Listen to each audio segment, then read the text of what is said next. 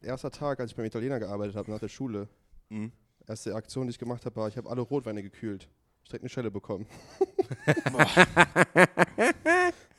Du wusstest Was? Direkt, hier gehöre ich hin. Ja, ich dachte, er meinte, ey, guck mal den Wein. Ich hatte keine Ahnung von Wein, also habe ich sowohl den Weißwein als auch den Rotwein gekühlt. Wie alt warst du? Fand ich nicht so cool. 18. Aber kann passieren. Wie kalt hast du den gemacht? Ich habe die halt in den Weinkühlschrank gestellt. Keine Ahnung, wie kalt der ist. Ja. Boah, Rotwein. Ja, ja, das weiß ich jetzt auch, dass man das nicht kühlt. Ja, nee, aber Bruder, bei mir war die Geschichte im sehr jungen Alter vorbei. Ich habe mal auf so einer Party äh, Sangria kennengelernt. Danach habe ich nie wieder Rotwein angepackt. Sangria, Rotwein? Weiß ich nicht, aber diese Farbe, die triggert mich immer sehr. Ja, danke. Habe ich Ja. ja, gerade auch gesagt. Also sehr fruchtige und junge Rotweine bei 12 bis 14 Grad Celsius, leichte Rotweine bei 14 bis 16 Grad Celsius, mittelkräftige Rotweine und Alltagsrotweine bei 16 bis 18 Grad Celsius. Also ich denke, das waren mittelkräftige bis Alltagsrotweine bei euch im Restaurant, in der Gastronomie, 16 bis 18 Grad. So ein Kühlschrank hat 12, 10. Das war dann doch etwas zu kalt. Hm. Vielen Dank für den Exkurs. Ja, ihr merkt, es ist wieder der Funny Friday für euch oder der lustige Donnerstag bei uns, da wir ja donnerstags aufnehmen. Und ich begrüße euch dann mal zur Preview-Folge zu Woche 14 von Fokus. Fokus. Football. Weißt du, was du nicht vergessen darfst dabei? Dass manche Leute das ja um 6 Uhr morgens hören, ne? Ja. Letzte Woche haben von vielen Leuten der Tag angefangen, dass ich über Spektralfarben geredet habe. Am Freitag. Ja, das stimmt. mit Wein an. Das so, tough. hä? Sechs Ja, Uhr aber- morgens, hä? Aber Wein ist natürlich dann das einfachere Topic und Wein gibt, bringt uns dann direkt zum ersten Spiel, was wir besprechen. Oha. Und zwar, Darf ich einen kurzen globalen Take machen? Bitte. In der AFC haben wir vielleicht von den vier, sieben Playoff-Teams, die jetzt gerade drin sind, nur drei Starting Quarterbacks, ne? Aktuell. ja, ich wollte später auch drüber Tough. sprechen. Also ich wollte es nicht bei jedem Team ansprechen, wo das passiert und einmal global, damit wir gleich nicht jedes Mal dran hängen bleiben. Aber äh, nur die ersten drei Teams haben einen Starting Quarterback aktuell. Ja, es gibt äh, zwei Divisions, zum Beispiel in der AFC, die AFC North und die AFC South, die beide jetzt nur noch jeweils einen Starting Quarterback haben. Der AFC oder auch andere haben noch einen Starting Quarterback, aber wo das die ganze Saison mit dem Starting Quarterback gespielt wurde. In der AFC South fehlt jetzt Trevor Lawrence. Ähm, Anthony Richardson hat sich verletzt, Ryan Tannehill hat sich verletzt, nur CJ Stroud ist der einzige Quarterback. Und in der AFC North natürlich Joe Burrow, äh, Kenny Pickett und Deshaun Watson. Also ist schon Wobei, krass, äh, ne? Trevor Lawrence anscheinend trainiert hat heute. Ja, er hat Ja? auch gesagt, äh, in einem, weil es gab ja so einen viralen Clip nach dem, äh, nach der, oder vom Spiel, äh, dass er den Kabinentrakt entlang gehen musste, so gestützt und gequält und dann äh, natürlich die spitzfindigen Internetgestalten erstmal versucht, die Jaguars zu trashen, von wegen, ey, ihr könnt doch nicht mal eurem Starting Quarterback einen, einen, äh, eine Card irgendwie geben, sondern müsst ihr ne, in die, ja, sich in die, in die Kabine. Weißt du, was das war? Das war der Moment, wo es einfach zu spät ist, nochmal deine Meinung zu ändern. Ja. Das ist wie wenn du den Kommilitonen, den du schon seit zwei Jahren in der Uni getroffen hast, den du immer nur begrüßt mit Kopfnicken, wo du keine Ahnung hast, wie der heißt. Irgendwann ist einfach zu spät, nach dem Namen zu fragen. Genau das ist der schon zu weit gelaufen, um jetzt noch nach, dem Card zu fragen. Und dann hat er sich gedacht, komm, Komm, ich gehe. jetzt muss ich es muss zu Ende bringen. Das ist Aber ja ich find's das, geil. Das ist ja das Problem bei so einer medialen Liga wie die NFL. Vergleich das mal Fußball. Da gibt es diesen Tunnel nicht, wo eine Kamera steht oder sowas, wo dann das Fernsehen auch noch Rechte drauf hat, das zu filmen.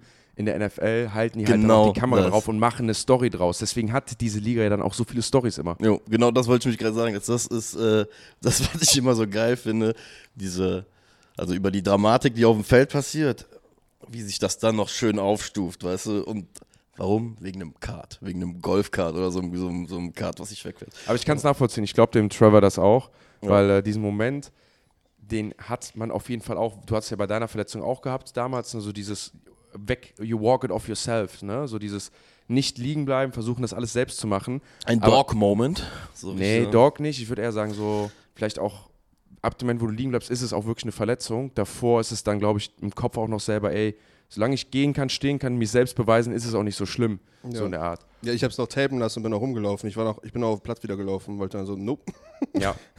ich erinnere mich noch, das im Stadion gesehen zu haben und wir dachten, hm, ich glaube nicht, dass da noch mal eine Route heute läuft, leider. Bist du noch einige? Oder gar nicht mehr? Wie bitte? Bist du noch eine Route gelaufen? Oder einmal Äh, versucht? ich bin oder? die, Seit, die Seite fünfmal hoch und runter gesprintet, nachdem ich meinen Helm krass auf den Boden geschmissen habe. Da habe ich auch einen netten Kommentar auf Social Media zu bekommen, wo Leute halt einfach nicht verstehen, in was für einer Situation man sich, wenn man einfach frustriert ist so. ja, safe, Alter. Wo ich mir dachte, was, egal. Und äh, dann äh, habe ich es tapen lassen einmal komplett, habe wieder probiert, ging nicht, habe Tapes abgemacht, habe es wieder probiert, ging nicht. Und dann kam irgendwann der Teamarzt und meinte so, sag mal, weiß jetzt nicht, mach mal vielleicht Voll der bittere Moment. Es könnte vielleicht eine Verletzung sein. Verletzung ist auf jeden Fall etwas, was uns besonders auf der Quarterback-Position begleitet. Ich würde jetzt mal sagen, besonders vielleicht nicht. Einfach, es ist sehr auffällig dieses Jahr, wie viele Starting Quarterbacks sich verletzen. Das hat schon Anmaßen von Starting Running Backs so ein bisschen ähm, in der NFL.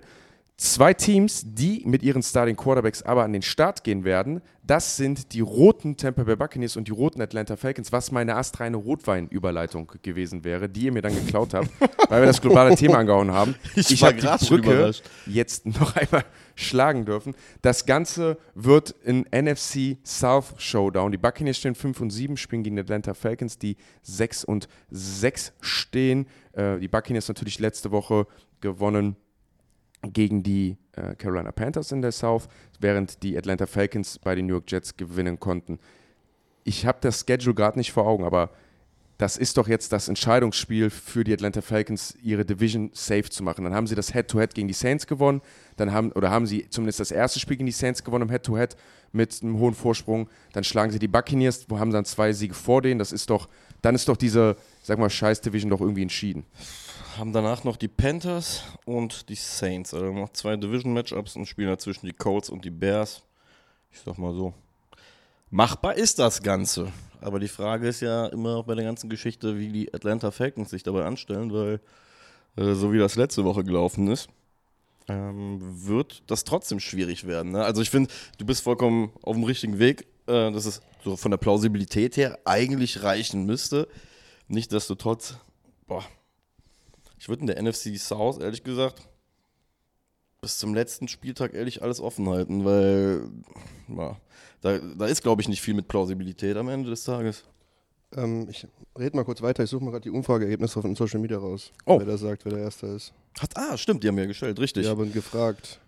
generell ist aber. Äh, Und wir ja, haben die Bucks mit 43% vorne. Oh. 38% haben die Falcons und nur 19% die Saints.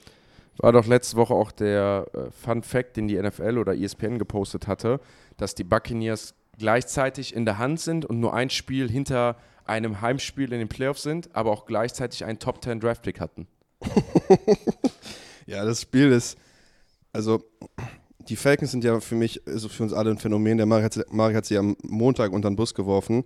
Äh, Ich will das nochmal das Szenario malen. Die Falcons haben jetzt in den letzten vier Spielen es geschafft, gegen Dobbs zu verlieren, der nicht mal den Namen seiner Mitspieler kannte und noch nie einen Snap genommen hat.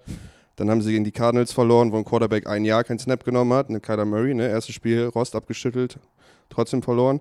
Dann haben sie, ähm, und jetzt haben sie gegen Jets gespielt, wo der Quarterback, den mit, zum, mit als einen der größten Busts der letzten Jahre wahrscheinlich betiteln, angebettelt wird gerade, wieder zu spielen.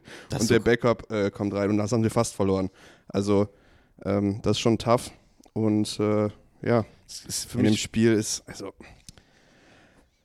wenn, es schwer zu predikten, aber. wenn, wenn Devin White und Devonte David wieder dabei sind, so, wir haben ja schon Devin White über mehr ausgesprochen, ist kein guter Linebacker, aber Devonte David ist zumindest einer. Dann haben zumindest die Bucks eine bisschen bessere Defense und dann tut sich die Falcons vielleicht noch schwerer, ihre Playmaker einzusetzen.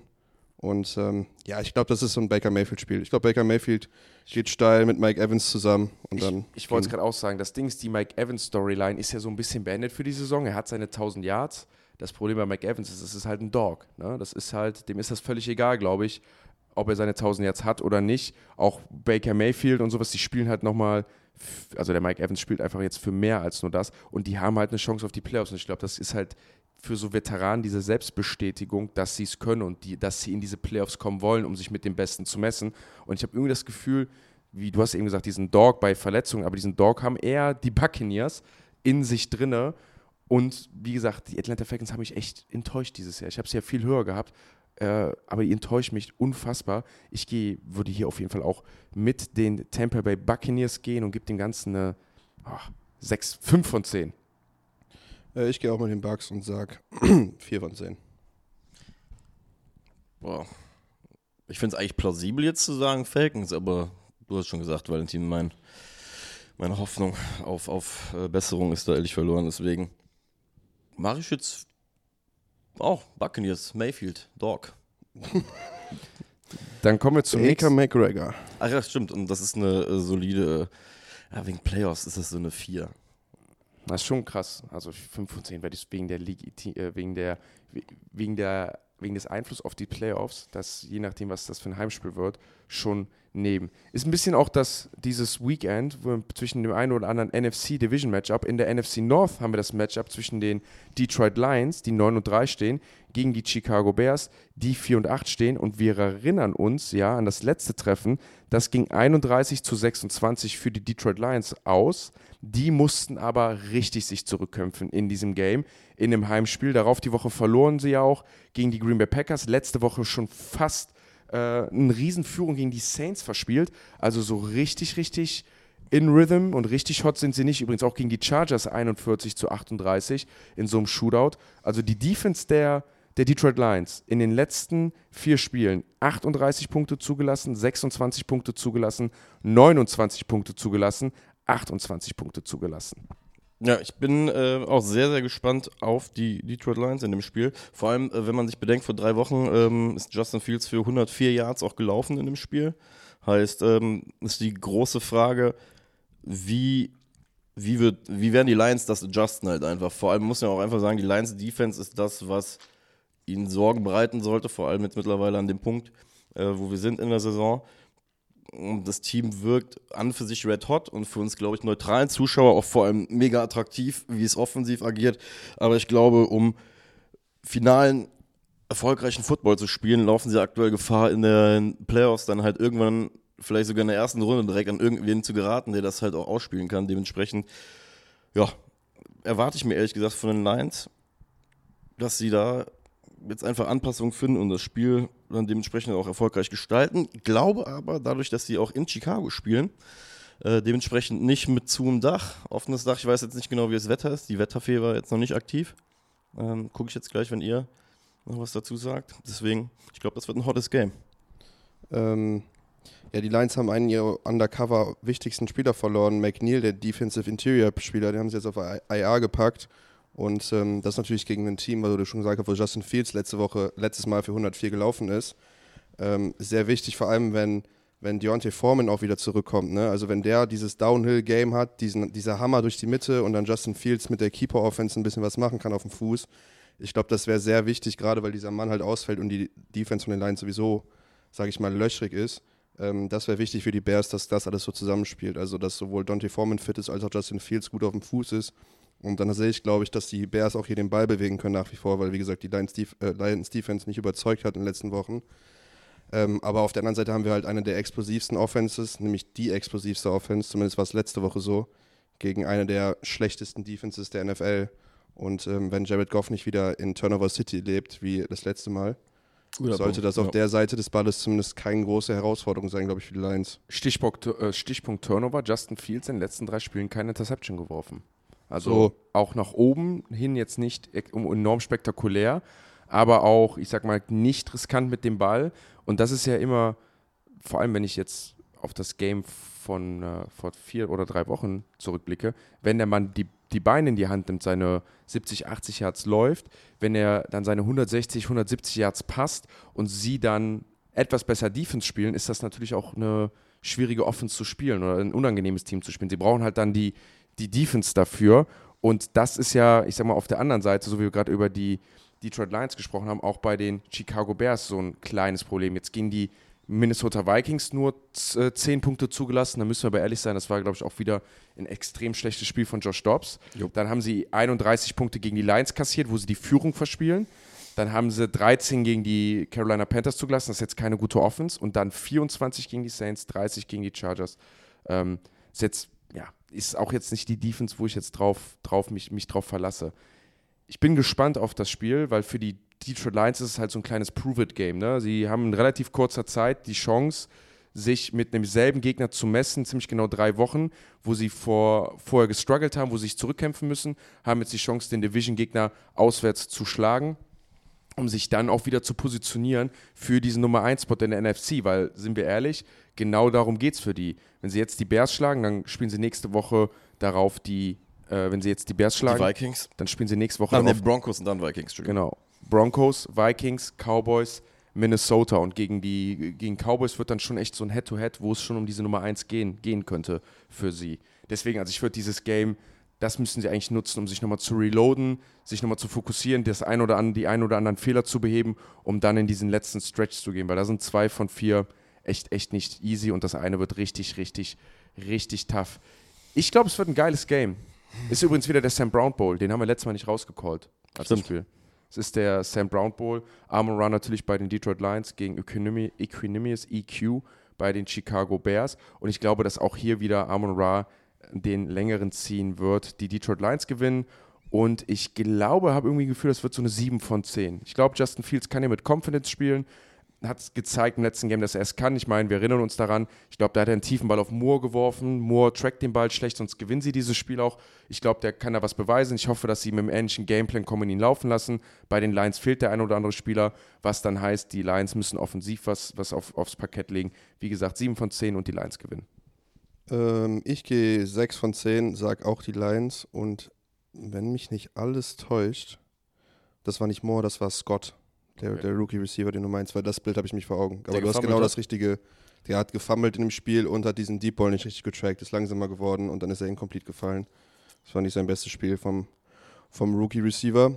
Ist ein Cincinnati Bearcat übrigens. Das finde ich immer geil, wenn die von der Uni kommen. Ich mag nicht, irgendwie mag ich die Cincinnati Bearcats als Uni. Okay. Desmond Ritter auch übrigens ein Boy davon. Travis Kelsey auch. Viele. Äh, Alec, Beide Pierce, Kelseys. Alec Pierce auch von den Indianapolis Ja. Colts. Marek? Entschuldigung, ich war gerade in eurem College Flags gefangen. Ähm, ähm, ja. Ich hätte fast die Bears genommen, aber ich nehme die Lions. Ähm, Habe ich Lions gesagt schon? Weiß ich nicht. Ja, oder? Hast du Lions genommen? Hast du Äh, jetzt Lions Ich nehme genommen? jetzt Lions, ja. Okay. Das war mein Plan. Ich weiß nicht, ob ich es gesagt habe. Verkauft. Ähm, ja, ich nehme auch die Lions. Ich glaube, es wird auch ein, ein gutes, gutes, gutes Spiel. Eine 7, finde ich gut, Jan. Mag ich. Ich freue mich drauf. Ich freue mich vor allem auch aufs nächste Game, denn durch das vergangene Spiel am Montagabend haben wir, glaube ich, gesehen, dass der folgende Quarterback zwar ein Backup ist, aber sich jetzt so ein bisschen an die NFL gewöhnt hat, seine, äh, sein, sein, Rost oder ich weiß nicht, seine Nervosität ablegen konnte.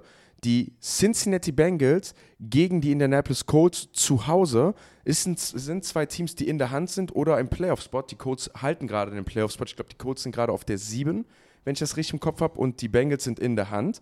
Ähm, haben ja dann auch die Jacksonville Jaguars geschlagen, den führenden oder die, die, das, das führende Team in der AFC South. Und Jake Browning, der Quarterback der Cincinnati Bengals. Übrigens, ich habe ja eine ne Connection mit dem Jake Browning.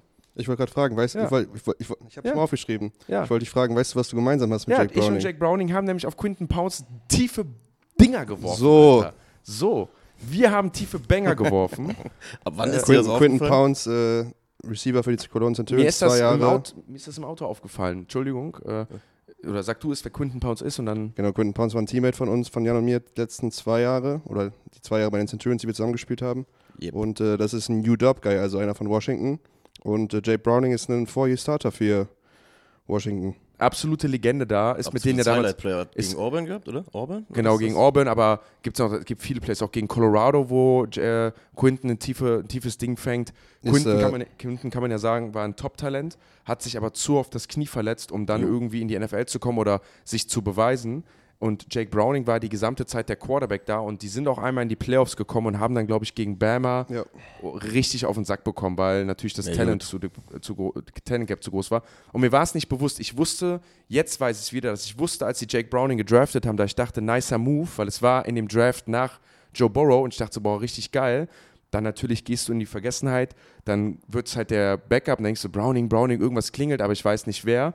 Und jetzt ist mir bewusst geworden und deswegen ist es dann auch so ein kleiner Moment, wo ich dachte, hey, ist vielleicht auch jetzt einfach ein Dude, der seinen Shot bekommt, weil der hat jahrelang bewiesen, dass er auch ganz gut spielen kann im College. Ne? Und ich glaube, mit einem guten Gameplan ist der Typ auf jeden Fall in der Lage, mit den Receivern in dem einen oder anderen Game gut zu spielen und das zu managen. 37 Attempts, 32 Completions, 354 Yards, ein Touchdown, keine Interception. Einfach ein 90,1 Rating bei PFF. Ich habe äh, ich hab mir Tape angeguckt. Habt ihr das, habt ihr Tape geguckt zufällig? Ich möchte kurz einmal, ja, sorry, bevor wir habt jetzt ihr nicht. Dumme Warte, Frage. warte, warte, warte. Bevor Ja. wir jetzt anfangen, ne? also für die Zuhörer da draußen, vielleicht hat der ein oder andere auch mitbekommen, der Jan und ich waren äh, die letzten drei Tage unterwegs ähm, und wir sind ja gerade wirklich straight aus Frankfurt von, unser, von unserem Job ähm, hier zur Aufnahme gefahren und Jan und ich teilen uns auf der Arbeit auch immer im Zimmer, wenn wir irgendwie äh, auf solchen Showcases unterwegs sind und Ich habe ihm dann die Frage gestellt, so ein bisschen mit einem suffisanten Lächeln, weil ich natürlich wusste, dass wir um 7 Uhr morgens irgendwie aufstehen müssen, den ganzen Tag Plan, äh, halt ähm, Action haben an dem Dienstag. Meine ich noch so, komm, ey, Wecker steht aber für Viertel nach zwei, ne? Dann guckt er mich noch an und sagt so, bist du doof? Und ich versuche das noch so, so zehn Ich dachte, er tut's. Ich, Ich dachte so- wirklich, der Marek tut's. Ich habe so echt versucht auch, ich war so kurz davor, meinen Wecker zu stellen, so um wenigstens mal anzutäuschen, aber natürlich nicht gemacht. Oder, dann wache ich am Dienstag morgens auf, vor, vor Jan, guck aufs Handy, denk mir nur, what? Ich bin duschen gegangen, hab's Jan gesagt und Jan ist dann auch aus allen Wolken gefallen. Also, Der Typ, der hat, er hat überragend gespielt, also wirklich. Der hat, der hat, ich sag dir ehrlich, ich glaube, ein Cheatcode in der NFL ist es einfach, in, den, in der späten Runden, also sechste, siebte Runde im Draft, holst du dir einfach einen Quarterback, der vier Jahre lang durchgestartet hat. Ja. So Brock Purdy, hier Jake Browning, so die Jungs haben vielleicht nicht das Best, den besten Armtalent oder so, aber die haben, weißt du, was die haben? Die haben Football-Erfahrung. Und der hat so ein Play, wo der so einen Rollout macht, wo einfach, komm, also die spielen Naked Rollout, ne? Also der End ist ungeblockt und wenn der End halt auf den Quarterback, also der, seine Lane hält, ist es ja der Albtraum, den du haben kannst, wenn du dich umdrehst, hast du den End in der Fresse, ne? Richtig. Und er sieht das, steppt zur Seite und wirft vom linken Ball so einmal um den End rum, direkt auf den Checkdown. Und das ist ein Game für fünf Yards, wo normalerweise der Quarterback den Ball in den Fuß wirft, wo ich mir denke, ey, das ist so ein savvy Quarterback-Player, als würdest du, hättest du seit zehn Jahren nichts anderes gemacht. Und da brauchst du keinen Monsterarm für, der wirft super Touchpässe und ähm, ja, der hält, der Typ hält Rekorde an der UW, also in der University of Washington D1 College. Und war Der Typ hält Rekorde, der hat die meisten Passing-Touchdowns, der hat die meisten Career-Passing-Yards da und da kommt gerade ein Typ aus dem College, wo wir sagen, okay, der ist vielleicht dieses Jahr einer der Top-Quarterbacks, ne? Ja, Mit und Penix. man, man muss dazu ja sagen, er hat ja dann auch ein Surrounding um sich rum, was ja funktioniert. Also er kommt in eine, eine funktionale Offense rein, was ihn ja dann noch, dabei hilft zu performen. Generell Quarterback-Play in der NFL ist auf einem ganz, ganz anderen Level. Also auch die Backups da, je nachdem, wenn die keine Spielerfahrung haben, können das richtige Top-Dudes sein. Wir haben es jetzt oft genug gesehen bei Brock Purdy, ähm, bei Browning, selbst bei so Leuten wie so ein Divido, wo du sagst, so ein Tommy Divido, so ein Backup-Quarterback, so ein Jünger, spielt ja am Ende dann auch guten Football in der NFL und kann das executen. Also das Level ist einfach verdammt hoch. Ähm, dort, wie gesagt, Jake Browning, war ich richtig happy drüber, weil ich dann einfach den Glauben an dieses Bengals-Team wieder gewonnen habe von, okay, geil, ihr kriegt's hin. Und vor allem, ich, genau wie bei Mike McCarthy, auch bei Zach Taylor so langsam meine Meinung ändere, dass ich sehe, okay, ey, du schaffst es jetzt auch diesen Quarterback in dieses System einzubinden, weil wie gesagt, das Game von letzter Woche, finde ich, ist dann einfach ein Beweis dafür, dass es halt nicht einfach nur überragende Spieler sind, sondern es sind dann halt auch 34 Punkte mit einem Backup-Quarterback in so einer Situation aufs Parkett zu bringen, ist nicht einfach. Adjusted, äh, hier, wie hieß sie? Adjusted Completion Percentage. Percentage, 94,3. Ja, Alter. nicht gemisst. Wobei, aber was ich doch geiler finde, ist. He don't äh, miss. ey, Ist good. Dann noch äh, A-Dot, alle so in den ersten 10 sind alle irgendwie so 8, 9, einer 12. Und das Geile, er hat 4,1 und Brock Purdy 5,9. Ja. Und sind beide aber Top 5 Quarterbacks laut PFF in der vergangenen Woche gewesen. Interessant. Ich finde den Ansatz äh, geil, mit dem 4 Jahre Star da vom College nehmen. Finde ich geil. Oh, okay, jetzt können wir mal direkt zur Überleitung. Ist das, sind das die beiden besten Backup-Quarterbacks der NFL, die jetzt hier gegeneinander spielen? Ja, jetzt halt mal die Kirche im Dorf, Recency der- Bias. Recency Bias. Der, Hallo, ich sag, yes, wir sind wieder da, Ich sag, Junge. mal, ich sag mal so, ich sag mal so. der hat letzte Woche auch schon gespielt, wollte ich mal kurz sagen, hat er nicht so toll Re ausgesehen. Ne? Genau, Recency Bias. Ja, hat er nicht. Aber Ja. ist jetzt eine, eine, eine ernste Frage. Mir geht es gar nicht darum, wir haben, zu, jetzt wir haben zu wenig Masse, wir haben zu wenig Masse, wir haben zu wenig Masse, um zu sagen, wer, vor allem bei vielen der Backups, auch bei O'Connell oder so, zu sagen, wer ist hier der beste Backup-Quarterback. Aber ist das nicht auch, er hat ja die beste Leistung von all diesen Backup-Quarterbacks bisher aufs Parkett gelegt. Weißt du, was ich meine? Also er hat nicht viel gespielt, er hat einmal schlecht gespielt und einmal überragend, aber zeigt uns das eine überragende Game nicht, zu was er in der Lage ist, was die anderen nicht gezeigt Ich haben. erinnere an PJ Walker letztes Jahr. Könnte ich noch daran erinnern? Das eine Spiel, Ja. wo der am Ende die Hail Mary wirft in Yep. diesem Spiel, wo der, der hat, glaube ich, sieben oder acht Big-Time-Throws gehabt in dem Game. Eine der besten Quarterback-Performance, die je passiert sind und danach die Woche halt wieder PJ Walker die Wurst. Ne? Also Ich erinnere mich Ich immer an Matt mal- Flynn Packers, ich Alter. würde mal einmal, aber ich sag dir eins, mit dem Spiel gestern hat der Mann sich Geld verdient und zwar für die nächsten, Meinst Montag? äh, meine ich ja, mit dem Spiel am Montag, äh, hat die nächsten fünf, vier, fünf Jahre wird er irgendwo als Backup rumlaufen, weil das Tape, weil, weil er davon eine Tape hat. Aber geil, übrigens schön, dass das auch schon hier sich wie eine Review anfühlt, weil das war jetzt Ja, gerade die. Tage verschwimmen. Ähm, ich gehe ich geh aber mit den Bengals. Ich bin sold. Ich muss jetzt gerade wieder checken. Das Duell wie der Backup-Quarterbacks. Ich gut. gehe äh, 5 von 10 und sage Bengals. Also wie gesagt, ich finde, es ist das Duell der Backup-Quarterbacks, was sich jetzt gar nicht mehr durch einfach die Recency Bias, wie das, wie das Duell der Backups anfühlt, sondern wo ich sage, hey, Das kann ein gut gecoachtes, geil gecoachtes, tightes Game sein, weil sich die Teams dann auch in, in einigen Dingen ähneln. Ich tue mich aber richtig schwer. Also letzte Woche zum Beispiel, Colts gewinnen das Game nur durch ihre Special Teams. Ähm, deswegen Heimspiel, Defense und Jake Browning, weil wir beides äh, Quinton Pounds äh, Cousins sind. Also man, was sind wir? Ballbrüder dann am Ende des Tages, Schmeißbrüder, Schmissbrüder, weil wir auf denselben Receiver geworfen haben. Alles du machst dabei. das Ding. I love you. Bengals gewinnen 6, 7 von 10. Oh, sieben ist aber viel. Ich bin gut drauf. Wo ist dein Problem? Ich sag ja nichts. Also ich habe wohl was gesagt. Hä? Weißt du, was das Ding ist? Äh, Ich, Ich will kurz ein Bild machen. Marek kratzt sich gerade wirklich am Kopf, während er das ja, macht. Mann, ich finde das schwer, schwer alles zu tippen dieses Wochenende, wirklich. Vor allem. Ach. Boah, nee, ich la- Füll, nee, guck mal, folgende Sache, Jungs. Ich lasse mich nicht so emotionalisieren wie ihr beide. Der eine ist hier schon beim Backup-Duell des Jahres. Ähm ich tue mir aber auch so schwer, weil ich die ganze Zeit auf dieses Gardner Minshew Vollscheiß-Game warte. Weißt du? Das ist noch nicht, das ist noch dieser voll, dieser Vollbast war noch nicht so da, auf den ich halt die ganze Zeit warte. Colts. Colts und 5. Colts und 5, weil die halt einfach im Rennen sind müssen. Die wissen haargenau, dass die jetzt müssen, wenn sie noch Spiel, äh, in die Playoffs wollen. Von daher Colts 5. Colts 5. Ich will deinen Punkt nicht klauen. Ich, ich finde es sehr tightes Game. Ich möchte nur dazu noch einmal sagen, dass die Bengals genau in derselben Situation sind und auch gewinnen müssen, um in die Playoffs zu kommen. Ja, Ja, aber sag mal, die Bengals wären wär mit einem gesunden Joe Burrow schon ein Stretch gewesen, dass sie überhaupt in die Playoffs kommen. So, So, jetzt jetzt haben wir das Schedule. Kannst du mir einmal sagen, was das, was das Schedule bei denen sagt in den nächsten Wochen? Ja. Wenn Einmal du noch mal kurz, dann beenden. Wir machen das Spiel auch zu. Wenn du professionell die nächsten 10 Sekunden füllst. natürlich.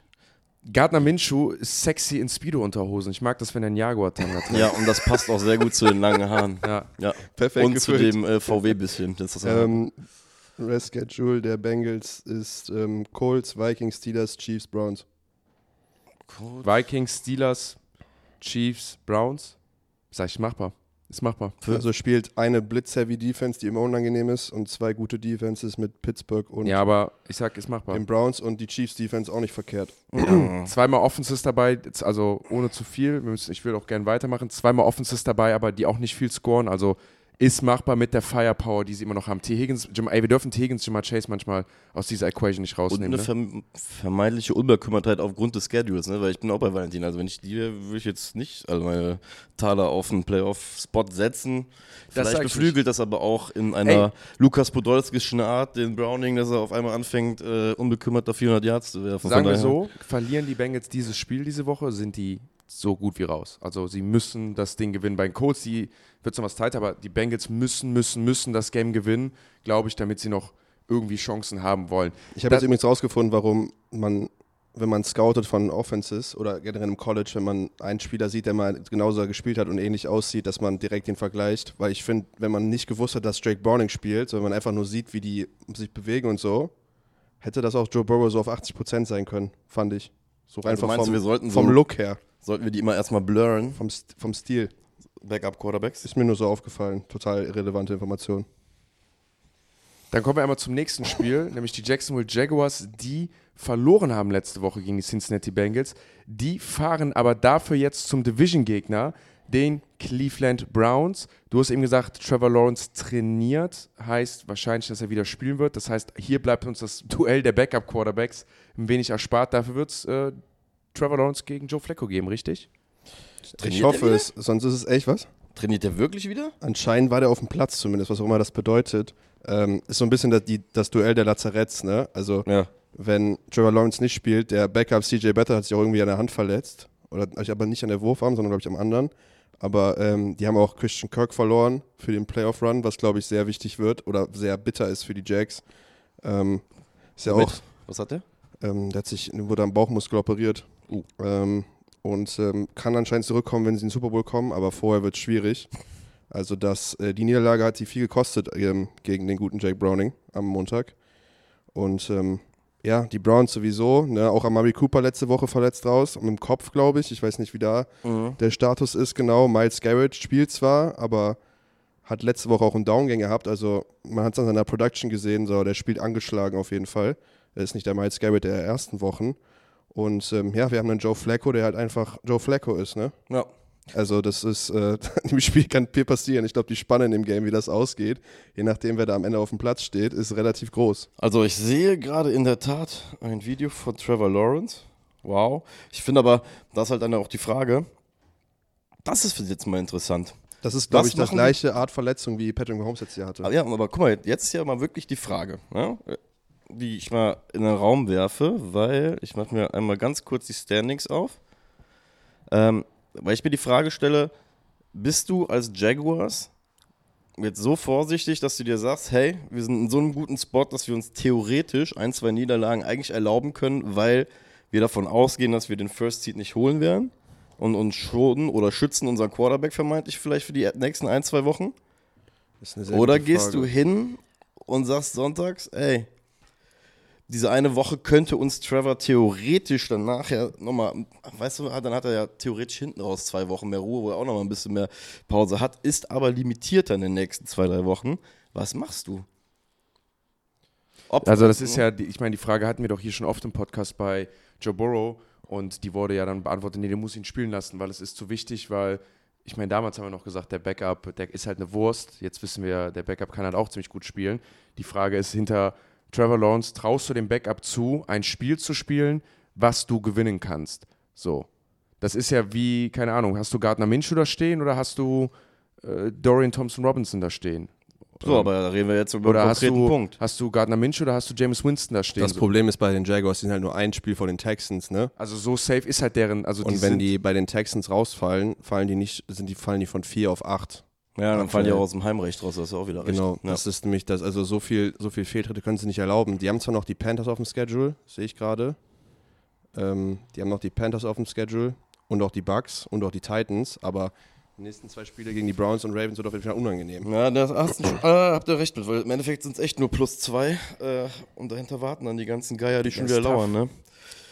nee, ja. du lässt ihn spielen. Ist Ein Ja, Player, ja- ein, der wird spielen. Also beantwortet, ist, wir kommen gleich beim anderen Spieler noch dazu, da würde ich gerne die Diskussion auch mal anreichen, aber ich glaube, das ist immer, wenn er spielen kann und er bewegt sich, dann ist Trevor Lawrence der Spieler, der den Unterschied dann am Ende macht. Ne? Hast du schon erwähnt, übrigens DTR immer noch, Concussion Protocol? ähm, Ist auf jeden Fall noch so. ist immer noch drin. Ja. Oh, der, Äh, der Hit hat wehgetan, wa? der sah auch massiv ungesund aus, um ehrlich zu sein. Deswegen. Aber clean. Aber clean. War das nicht der mit dem langen Arm?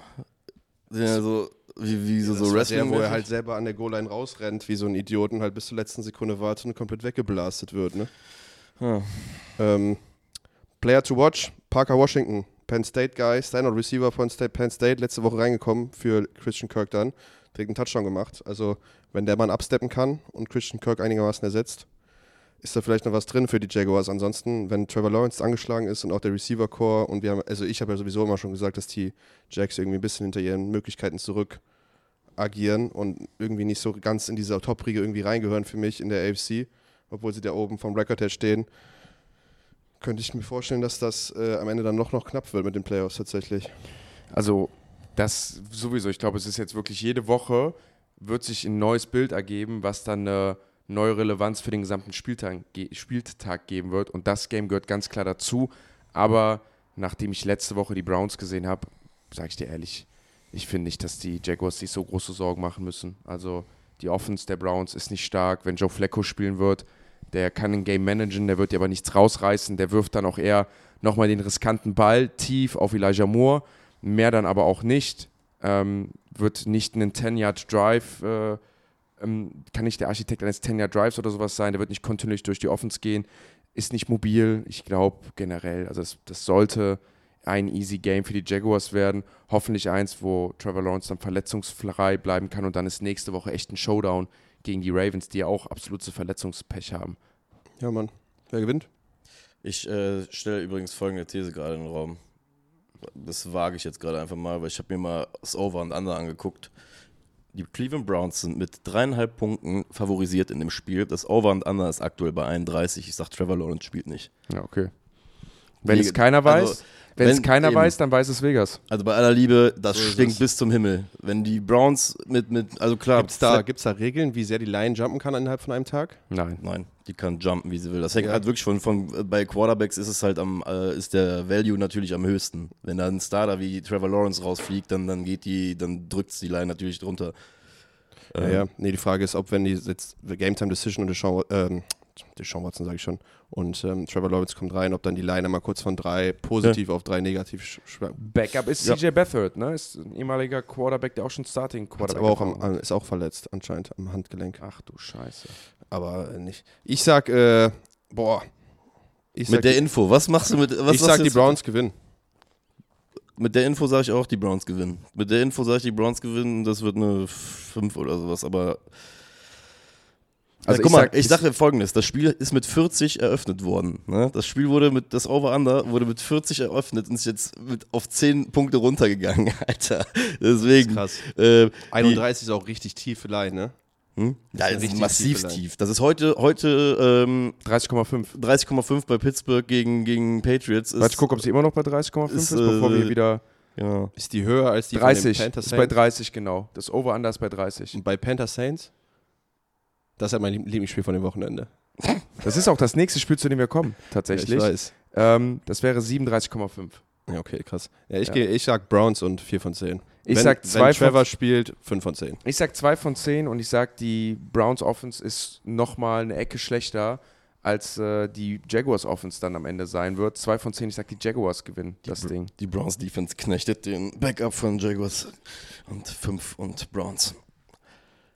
Leckerbissen auf jeden Fall. Du hast schon angesprochen, Valentin, dein Lieblingsspiel vom Wochenende sind die Carolina Panthers, die 1 und 11 stehen, was echt schön aussieht, weil es eine 1-1-1 ist, nebeneinander so ein bisschen Schnapszahl mäßig, gegen die New Orleans Saints, bei den New Orleans Saints. Und je nachdem, was auf dem Platz in Atlanta passiert, können die Saints dann einen nach vorne springen, auf die zwei in der NFC South kommen. Und für die Panthers ja, geht es ja eigentlich nur darum, Schadensbegrenzung. Sch- Äh, hier, Stromberg, Schadens, Schaden, Schadensregulierung 1 hat er doch gearbeitet. äh, das ist ja so ein bisschen. der Kapitol versichert. Ja. Das ist jetzt so ein bisschen das Büro der Panthers, nämlich nur Schaden zu regulieren, gucken, wen man, wen man hält am Ende des Tages. Was, warum wird das hier dein Lieblingsspiel, Valentin? Das würde ich gerne mal hören. Ähm, nee, das war natürlich absolut sarkastisch gemeint. Hier spielt Not gegen Elend und der einzige Grund, warum ich mir das Spiel angucken würde, ist, wenn James spielt. Sonst, wenn Derek Carter aufläuft gegen Bryce Young, werde ich mir das nicht angucken.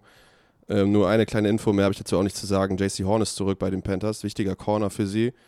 Ähm, was auch immer das jetzt bedeutet. Hat Chris Olave zumindest ein cooles Matchup vielleicht. Hier und da mal. Und deswegen wird es ein Fun to Watch für dich. Nee. Es wird nur fun to watch, wenn James spielt. Wenn Derek Carter rumläuft, das will ich mir nicht an an angucken. Taysom Hill ist übrigens auch verletzt anscheinend an Schulter und Arm und was auch immer. Nicht trainiert. Also, ähm, Boah, äh, wie gesagt, das schreit nach. stell mal vor, es, es wäre aber geil, wenn. James spielt gegen Bryce Young, dann hieven, da die, hieven die den Ball da durch die Gegend. Ohne, Ja, Taysom, einer. Ohne Taysom Hill auch. Ich wollte gerade sagen, der eine. Der eine das. vielleicht. Der, was erwartest du von Die beiden, die beiden haben sich meines Erachtens doch, haben sich schon mal getroffen in Woche 2. Da ging das Ganze 20 zu 17 für die Saints aus. Und ich kann mich noch daran erinnern, dass dann damals auch alle gesagt haben, oh, die Saints spielen aber ein bisschen unter ihren Möglichkeiten, kommt die Offense ins Laufen. Und wenn ich mal überlege, dass ich dieses 20 zu 17 bei dem Spiel jetzt so kaufen würde und sagen würde, Mhm. boah, wenn es das wird, wäre ja richtig geil, weil ich irgendwie das Gefühl habe, es wird eher in 17 zu 10 oder sowas, oder es wird dann eher noch eine Dominanz der, der Saints. Die haben ja letzte Woche dann schon irgendwie mit James, äh, Entschuldigung, mit Derek Carr die Offense am Ende ans Laufen bekommen, noch ein paar Punkte gescored. Während bei den Panthers halt wirklich, Alter, da ist so Ende Gelände, da ist so vorbei. Ja, also ich kann, ich kann mir ganz schwer, ich, ich, für mich gibt es gerade ganz wenig Bilder, wo ich die Panthers nochmal gewinnen sehe. Ist doch gut für sie. Ja, ja. Warum? Warum? Die haben doch keinen Pick. Ja, dann, dann ist der Zweitrunden-Pick halt höher oder der Na Drittrunden-Pick. klar, man kann in allem was Positives Das ist sehen. wirklich. Das ist echt so, so New York Giants, das, also ich kenne das. Bei den Giants habe ich das auch so über die letzten zehn Jahre oft so gehandhabt. Ja, Ähm, generell, also wir haben ja eben über Teams geredet, die Nazareth haben. Die New Orleans Saints gehören ja auch ganz klar zu den Teams, die so ein kleines Nazareth aufgebaut haben. Offensive Liner verletzt, Cameron Jordan hat oft questionable, Taysom Hill questionable, ähm, Derek Carr questionable, Michael Thomas auf Injured Reserve und sowas. Also Das Derek Carr hat jetzt übrigens, glaube ich, wie die wievielte Concussion innerhalb von drei Wochen, das ist Tour all over again, ne? Wenn er wieder spielt, das wäre Wahnsinn. Also ich habe, glaube ich, meine, er war dreimal dieses Jahr schon rausgegangen in Ja, und Spielen. auch in den letzten Monaten halb, glaube Und ich. letzte Ey, die Woche haben ja- Monat die haben ja die auch so gesagt- Triple-Verletzungen gehabt. Die haben ja auch Also- von Schulterverletzungen gesprochen, wo ich sage, das wenn haben sie ich bei die Tour auch von Rückenverletzungen. Ja, genau. Wenn ich die Aufnahmen sehe, gut, bei Tour ist natürlich schwieriger, aber wenn ich die bei Derek Carr sehe, er fällt ja auch auf die Schulter. Aber wenn ich das bei Derek Carr gesehen habe, denke ich mir so, Alter, du hast ja so deinen Kopf auf den Boden geslampt bekommen. Lass es die Schulter sein, aber es ist safe auch der Kopf ein wenig. Du hast gesagt, Horn ist zurück, das könnte natürlich einen Unterschied machen. Nehmen wir jetzt mal an, James Winston muss spielen, was das Level sinken lässt. Die Carolina Panthers, die ja sowieso schon eine ganz passable Defense haben, bekommen noch einen Top-Corner dazu mit Horn. Die äh, Saints verlieren Taysom Hill in ihrer Offense, sind in der O-Line angebankt. Wie niedrig fällt das Level, dass die Carolina Panthers dann rankommen können bei den Saints? Oder siehst du das überhaupt, dass die so weit weg Also, sind? das letzte Mal, als James Winston reingekommen ist, erinnere ich mich, hat er, glaube ich, zwei oder drei Touchdowns geworfen und den Playmaker eine Chance gegeben. So, jetzt haben die Saints nicht mehr so viele Playmaker, weil Michael Thomas raus ist und Shahid, glaube ich, irgendwas am Knie hat, wobei er auch trainiert hat, glaube ich. Aber ähm, ich glaube, dass ehrlich gesagt so krass äh, dass, dass das Level nicht runterfällt. Was mir Sorgen macht, ist, wenn die Saints jetzt auch noch in der Red Zone Taysom Hill verlieren, dann haben die wirklich gar keine Offense mehr in der Red Zone. Ne? Die sind da so abgrundtief schlecht. Ähm, das wird böse. Also wenn Taysom Hill nicht da ist und James Winston in der Red Zone da rumläuft, das, das könnte, könnte, also der einzige Player, der bei den Saints auf einem Niveau spielt, wo ich sage, okay, zumindest auf einem guten Fantasy-Niveau, ist ja Alvin Kamara. Stimmt. Ja. Also ich weiß nicht, wann das letzte Mal eine Division so am Arsch war wie die NFC South, wo du einfach sagst, wenn sich da die ein oder anderen Spieler verletzen, dann ist das einfach Ja, wir haben es gesagt, wir haben gesagt, das ist die schlechteste Division Football, aber die spannendste wahrscheinlich. aber die spannendste. und wenn Ja, James ist spielt, es ey, wenn- bisher ist es wahr. und wenn James Winston spielt, dann ist es für mich auch eine 7 von 10, sage ich dir ehrlich, wie es ist. Ja. James Winston nochmal ein ganzes Game, wie gesagt, eine Just for Memes und eine 7 von Aber ich kann 10 ist, genau das. ist, ist, ist diese, Echt? Macht ihr? Ah, ja, also gut. ich sag, wenn James spielt, ist es eine 4. Wenn nicht, dann eine 1. Also sieht gut aus für James, habe ich gerade gesehen. Ist ja eh generell unwahrscheinlich, ne? Äh, eine Woche für Concussion wurde dieses Jahr. Bei wem war das? Welcher Quarterback? Irgendein Quarterback hat es dieses Jahr doch geschafft und da war, wurde auch statistisch gesagt, dass es sehr, sehr selten ist, dass du sonntags ins Concussion-Protokoll. War es nicht Purdy? Der auf einmal Ja. doch, Ja. Purdy hatte das doch gehabt, der auf einmal Kopfschmerzen im Flugzeug bekommen hat und dann einen Sonntag später, ich weiß gar nicht mehr, bei wem er gespielt hat. Dem, da wurde ja äh, statistisch auf jeden Fall gesagt, Wurden dass wir es sehr, der sehr Sam Darnold Experience geraubt. Richtig, richtig. Das stimmt. Ja, Dann- ich, wie gesagt, 7 von 10, wenn James Winston spielt. Und dann gehe ich einfach statistisch mit den Saints, weil. Nee, weißt du was? Wenn James Winston spielt, 7 von 10 und gehe mit den Carolina Panthers. Ich glaube, die holen sich ihren zweiten Win. Ich glaube, wenn James spielt, dann verkacken die Saints es. Ich bin, ich bin äh, erstaunt über den Sinneswandel. Ich gehe mit den Saints, egal wer da steht. Ich traue den Carolina Ich will ein Panthers neues. James-Meme haben. Es gab schon länger keins mehr. Ist so. Mhm. Obwohl, Das nein, letzte- nein, nein, letzte nein, nein, nein, der ich wollte, ich wollte gerade sagen, es gab zu jetzt zwei Alter, wollte ich gerade sagen. Das ja, aber doch jetzt war, zwei das war jetzt nicht so witzig. Ne, fand ich. was? Pass auf, es war für ein James Winston Reel nicht so witzig. Aber für, die Situation. für alles und Ich will, dass er mit irgendwelchen Gymnastikbällen beworfen wird und der die dann zurückschießt. Valentin, bitte, tu mir einen. Gefallen. Tu mir bitte mal einen Gefallen. Auch für die Zuhörer draußen. Versetzt euch bitte in die Lage, du bist in einem Spiel, weiß haargenau, dass da Druck drauf auf Bruder, dir ich hätte dem so eine geklatscht, wenn das mein Teammate wäre. Bruder, du Ich verkackst so eine auf einmal Backpfeife. Podcasting, was ist, worum red, worüber reden wir? über den, ja, Deswegen erklärt doch mal, was in dem Clip Also, passiert, für die es nicht Ja, gesehen also Derek, ich, war- Derek Carr hat absurd schlecht gespielt in dem Spiel. Und in der Halbzeit, äh, die haben ja bei den Atlanta Falcons gespielt, hat Ludacris sich wie so eine Spider-Cam vom Dach halt hangeln lassen, hat dann da seine Tracks gerappt. Sehr, sehr geil. Und dann gibt es einen Clip davon in der, aus der zweiten Halbzeit, wie Derek Carr nach, glaube ich, einem Fumble, Turn, irgendeinem Turnover, irgendein Bad, auf einem Bad Drive auf jeden Fall auf der Bank sitzt, so eigentlich alleine und guckt, glaube ich, ins, ins, äh, in, sein, in sein Pad da rein, um, um die Plays anzugucken oder ist irgendwie in Gedanken. Und James Winston rappt einfach vor ihm. War sogar David, äh, da war es sogar Derek Carr, der vor ihm saß. Ja, Achso, Ja, das wusste ich gar nicht. Alter, ey, das war ja das Absurdeste. Derek Carr ist da und in der, im Hintergrund hörst du auch die Mucke von Ludacris da laufen und James Winston gibt da in bester A Cappella-Version, Alter, eine Gestik, äh, wirklich eine Gestik von sich, wo ich dann als Derek Carr mir gedacht hätte, Alter, Ich hätte ihm eine geklatscht, ehrlich. Alter, das Ja, es ist ein nicht weh, es tut doch nicht weh mit dem Helm. Ich hätte ihm so eine gegeben vom Kopf. So hätte ich meinen Helm genommen, hätte ich ihm eine und sage, Digga, kannst mal klar. Valentin, wir darf liegen ich hier dir sagen, zurück. dass ich dich lang genug kenne, um zu wissen, dass du es nicht getan hättest? Alter, Wie jetzt? Der hätte auf jeden Fall niemals einen Teammate geschlagen. Du hättest gesagt, du wärst weggegangen. Du hättest Ja, aber du hättest ihn geschlagen, ich hätte ihn von oben so auf den Kopf gehauen, so, Digga, geht's noch? Also ich sag, du hättest gesagt, Digga, geht's noch? Und dann hätte der weitergerappt und hättest gesagt, wärst du auf die Situation nicht klargekommen, wärst gegangen. Hätte Ja, auch das Ludacris kann auch gut sein. nachrappen Das ist können. wahrscheinlich, ist wahrscheinlich akkurater, ja. Ja. Ich hätte wahrscheinlich keine Kopfnuss Ja, gegeben. aber auf jeden Fall tut mir leid, Alter, das war für mich wieder eine. Das, das wird auf jeden Fall im Jameson Winston Highlight-Tape nach seiner Karriere auf jeden Fall drin sein, dieser Moment. Von daher. ist auf jeden Fall so ein Sammer. Ja, Geht's noch? Du hättest das einfach wie immer erwachsen gelöst, so, weißt du? Äh, äh, entschuldigen Meine Sie. Mutter hat mir immer schon damals gesagt, Valentin, einfach weggehen. Das macht die Leute saurer, als wenn du darauf eingehst. Nee, Jameson Winston nicht, Alter. Ja. Grüße So. an deine Mama übrigens. Die schreibt uns immer sehr liebe Nachrichten, Ist wie auch- toll sie den Podcast Der findet. ist auch fleißige Zuhörer. Ja, das Hallo. Hallo. Das liebe Grüße an dich. Viele liebe Grüße. Ähm, Wir kommen dann einmal zum nächsten Spiel. Die Houston Texans bei den New York Jets und du hast es eben schon angesprochen. Das Gerücht ist, dass Zach Wilson gesagt haben soll, dass er nicht spielen will. Aaron Rodgers hat jetzt bei Pat McAfee aber gesagt, was das für ein Schwachsinn wäre und absoluter äh, schlechter Re Reports und da wäre etwas overblown und eine Falschinfo, die zwar aus dem Team, kommt, wurde dann so aufgebauscht, als ob das so gewesen wäre. Zach Wilson hätte nie gesagt, er wolle nicht auf dem Platz stehen. Jetzt ist die Frage, was machen wir da draus? Ist das das altbekannte, worüber wir schon geredet haben, New York Media Baby? New York Media frisst dich auf und fängt dann auch manchmal an, einfach ein bisschen zu übertreiben? Oder steckt da einfach Wahrheit drin, dass Zach Wilson angeblich gesagt haben soll, ich spiele nicht mehr? Boah, ich glaube, das, das könnte ein Mix aus beiden sein. Weil, keine Ahnung, es gibt ja auch diese, gut, das ist jetzt auch wieder geiler Internet-Hype, es gibt ja diesen einen Ausschnitt, wo Zach Wil- Wilson neben Aaron Rodgers auf dem Feld steht und Aaron Rodgers ihm irgendwas zuflüstert, ne, wo jetzt alle was draus gemacht haben, wo Zach Wilson auf einmal anfängt zu grinsen. Ähm, Aaron Rodgers stellt sich vor Zach Wilson. Ich finde diese Nummer von äh, Aaron Rodgers übrigens sehr, sehr interessant. Ne? Der ist ja, das war ja auch dieses Mal kein Webcam-Auftritt, sondern er ist ja explizit zu denen hingeflogen. Ja.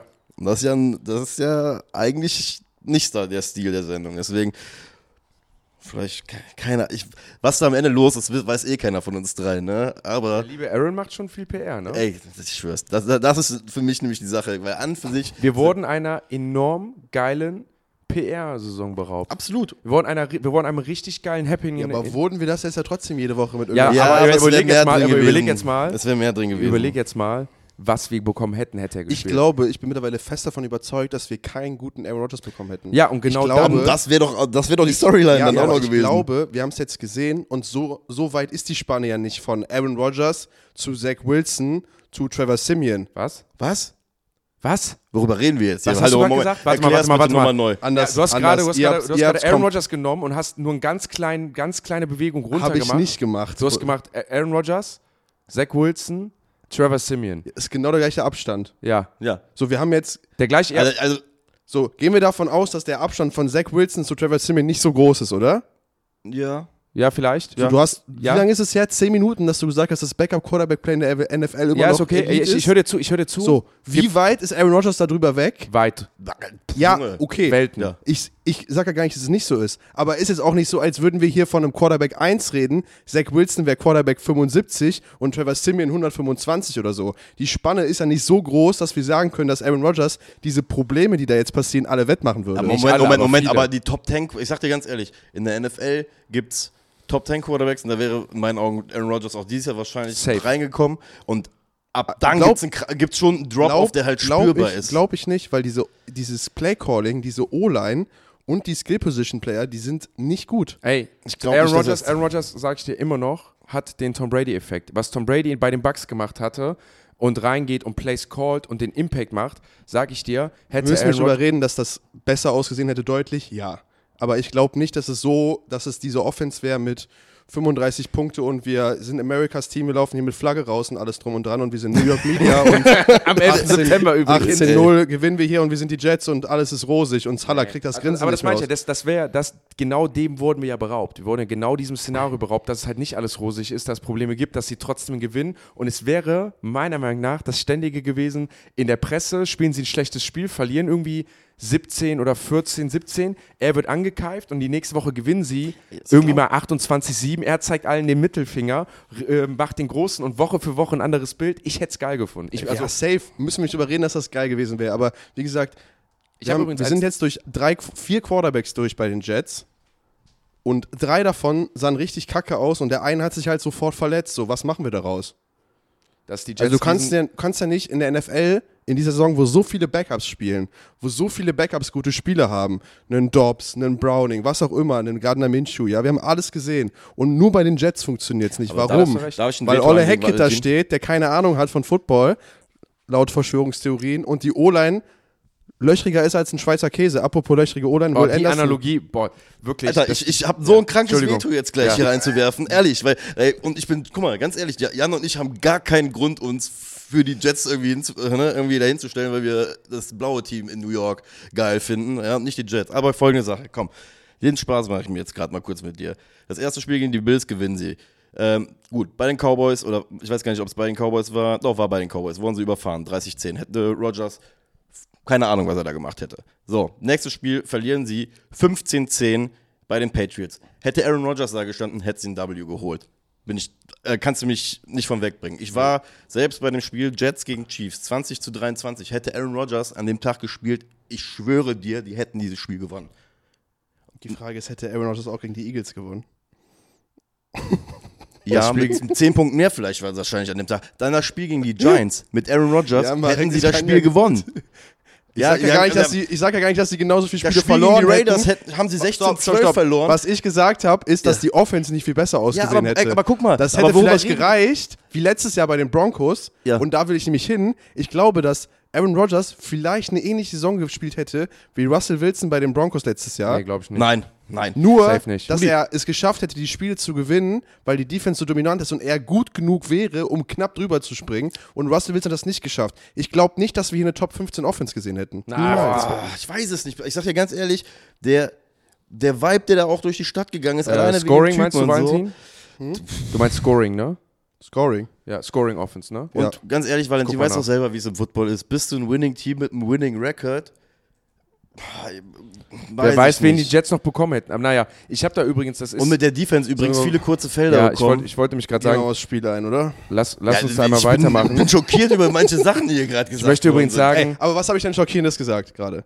Dass Aaron Rodgers eine Russell Wilson-Saison gespielt hat, hätte ich Es, Leben. nee, ich habe nicht gesagt, ich habe Hätte können, ja, ich weiß sag ja, nicht, dass er genauso schlecht gespielt hätte. Ich sage nicht, dass Aaron Rodgers Russell Wilson ist. Ich sage, dass es vom Vibe her ähnlich gewesen wäre. Männer, Und ich habe auch gesagt, dass Aaron Rodgers wahrscheinlich die Siege geholt hätte, die Russell nicht geholt Lass uns hätte. streiten. Aber die Offense scheiße war. Männer, Ja, das, ist, okay. das, ist, das ist ein Thema übrigens, was wir richtig geil in der Offseason bearbeiten wollen. Nämlich, das ist auf jeden Fall ein Blog, den wir machen. Was wäre, wenn sich kein Starting Quarterback verletzt hätte in der Liga und dann einmal durch die Saison gehen äh, und einmal gucken, was hätte sich denn verändert in unseren Augen? Hätte, immer noch hätte, hätte MVP Fahrradkette. geworden. Genau, hätte, hätte Fahrradkette ähm, und vor allem mit den Quarterbacks, weil es ja dieses Jahr so besonders war. Ein Quarterback, der jetzt das ganze Jahr durchgespielt hat, ist CJ Stroud, ist der Passing Leader der NFL gerade als Rookie. Also wir kommen in Woche 14 und der junge Mann ist immer noch auf der Nummer 1. Ich hatte einen äh, Twitter-User, der das als Begründung genutzt hat, zu sagen, dass die NFL einen massigen Qualitätsverlust hat, weil ein Rookie an Nummer 1 steht. Was ich als Gegenbegründung genommen habe, zu sagen, nee, eigentlich hat sie dadurch meiner Meinung nach massig an Qualität gewonnen, weil bei Patrick Mahomes, Josh Allen wissen wir, dass sie es können. Wenn sie es eine Saison jetzt mal übermäßig statistisch nicht hinbekommen, liegt es wahrscheinlich an der Qualität der Gegner oder halt, dass ihre Teammates nicht so gut sind. Dass aber ein Rookie es schafft, so gut zu spielen, das spricht einfach nur dafür, dass das Level besser geworden ist. Und darauf freue ich mich jetzt, dass CJ Stroud jetzt auch die Challenge bei den Jets bekommt. Und wie gesagt, wenn Trevor Lawrence nicht spielt gegen die Browns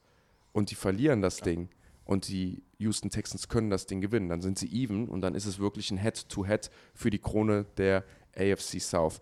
Matchups äh, werden wir vielleicht so ein bisschen beraubt. Wir kriegen nicht das Matchups. Äh, Boah, ich hätte so gern gesehen, wie Tank der Source Gardner Genau. kaputt macht. Ich hätte es so gern gesehen. Ja. Wir kriegen jetzt Nico Collins und Noah Brown gegen DJ Reed und Sauce Gardner, was vor der Saison äh, gewesen wäre. Vom Receiver-Duell, aber diese Saison spielen die beiden echt passabel so. Also ist interessant. Und ich glaube, dass Stroud viel wird improvisieren müssen, was er gerade schon gezeigt hat, was er kann gegen diese Jets D-Line auch. Und auf der anderen Seite glaube ich, dass Will Anderson, glaube ich, einen richtigen Shot hat, sein Spiel von letzter Woche zu wiederholen gegen diese O-Line von den Jets. Und dass Zach Wilson einen langen Tag haben wird auch. Ja. Also glaube ich, dass wir hier zwei Defenses haben, die vielleicht dominieren können. Ich glaube, das wird ein relatives Low-Scoring-Game. Also du hast es, du hast es gerade eben gesagt, Will Anderson letzte Woche ein Hammer-Game gehabt. Vor allem nochmal das, auf allen Ebenen des Spiels da gewesen, hat äh, Defense Plays gemacht, war am Special Teams da. Letzte Woche bei True Pass Sets, also bei jedem echten Dropback, 25% gewonnen, also jeden vierten äh, gewinnt der, der gute Mann. Ich glaube, dass die Houston Texans richtig ihren Groove gefunden haben und die haben nämlich für mich so ein bisschen diese Jets-Vibes in der Defense. Die fliegen rum, die sind motiviert, du siehst, da ist Energie in der Defense, ist ja dann aus demselben Tree so ein bisschen. Also die Miko Ryans war ja auch bei den 49ers unter Shanahan. Ich würde jetzt mal gucken, ob es da eine direkte Verbindung auch zu, Mo, äh, zu Robert Saal gibt. Gibt's, er hat im Interview noch gesagt, dass er seine, seine Karriere ihm verdankt. Ja. Also der hat unter ihm gelernt. Ja, und ich würde sagen, dass ich, ich würde sagen, es jetzt auch wieder, sind ja auch viele Spieler, also zum Beispiel Ward äh, von, äh, äh von den Houston Texans ist ja ein alter 49er, also sind auch einige Parallelen. Deswegen ähm, freue ich mich so von der defensiven Seite auf das Spiel, abgesehen davon, dass die eine Offense nicht richtig mitziehen kann. Ich gebe dem Game eine 4 von 10 und ich sage, die Houston Texans gewinnen. Ja, ich bin auf deiner Seite. Die Houston Texans werden ihre schlechte Dezember-Statistik aufpolieren, sind in den letzten 14 Spielen 4 und 10 im Dezember, gewinnen gegen die Jets. Und äh, ich glaube, das wird ehrlich gesagt nichts Schönes und eine 3. Allgemein muss ich äh, gestehen, ähm, Vegas schätzt ja die frühe Phase generell, ehrlich gesagt, sehr, sehr unattraktiv ein, was, was den Punktefluss eingeht. Auch das Spiel hat eine spannende Line von 33 Gesamtpunkten. Ich habe richtig Bauchschmerzen, aber ich gehe mit den Jets. Nö, ich finde das Drei gut, zehn. äh, nee, ganz ehrlich, das passt drei zum von zehn. ganzen Aaron Rodgers Tag. Ja, genau deswegen. Und du hast äh, das Rams-Spiel vergessen übrigens. Nein? Nein. Oder? Ich habe mich jetzt einfach blind auf deine Seite geschlagen. Also du hast eben noch gesagt, du gehst diese Reihenfolge durch und du hast gleich das zweite Spiel gesprungen. Deshalb, Darum denn? Ich, das- ich habe doch gesagt, ich gehe über PFF. Ja, das ist Ich dann bei, das, bist ist du das zweite. Spiel bei PFL. Nein, bei mir ist PFF hinter den Jets, äh, oben in der Leiste hinter Houston Texans gegen Jets. Ach krass, ja okay. Ja. Willkommen beim Live-Podcast. Ja. Liebe Grüße. Live-Podcast verzeiht wieder gemacht. Egal. Du hast ja das perfekte Intro gefunden, äh, dann für das Spiel. Wir kommen zu den LA Rams bei den Baltimore Ravens und ich hatte heute einen Spieler beim Showcase. Wie gesagt, wir haben ja viele Fußballer und viele dieser jungen Sportler sind ja dann auch Football-Fans. Und er hatte mich erkannt und hatte mich dann gefragt, ey, cooler Auftritt am Sonntag da, bla bla bla. Und haben wir ein bisschen über Football geredet und meinst du, was ist denn deine Lieblingsmannschaft? Meinte er, ja, die mit den vielen Verletzungen. Und äh, wir sind eigentlich richtig gut, aber wir haben die vielen Verletzungen. Und dann dachte ich, ach, Ravens, hat er gesagt, er ist ein Browns-Fan. Deswegen hatte ich es eben schon gesagt, sagen wollen, als du meinst, dass die beiden Nazareths, die Ravens ja auch so ein kleines Nazareth, immer wieder mit On-Off-Verletzungen. Ich denke mal, was, sie, was ihnen am meisten wehgetan hat, ist Mark Andrews, äh, ein absoluter Top-Tight-End, der ihnen jetzt für lange Zeit ausfallen wird. Hatten ja schon seit Beginn der Saison äh, Probleme mit Verletzungen.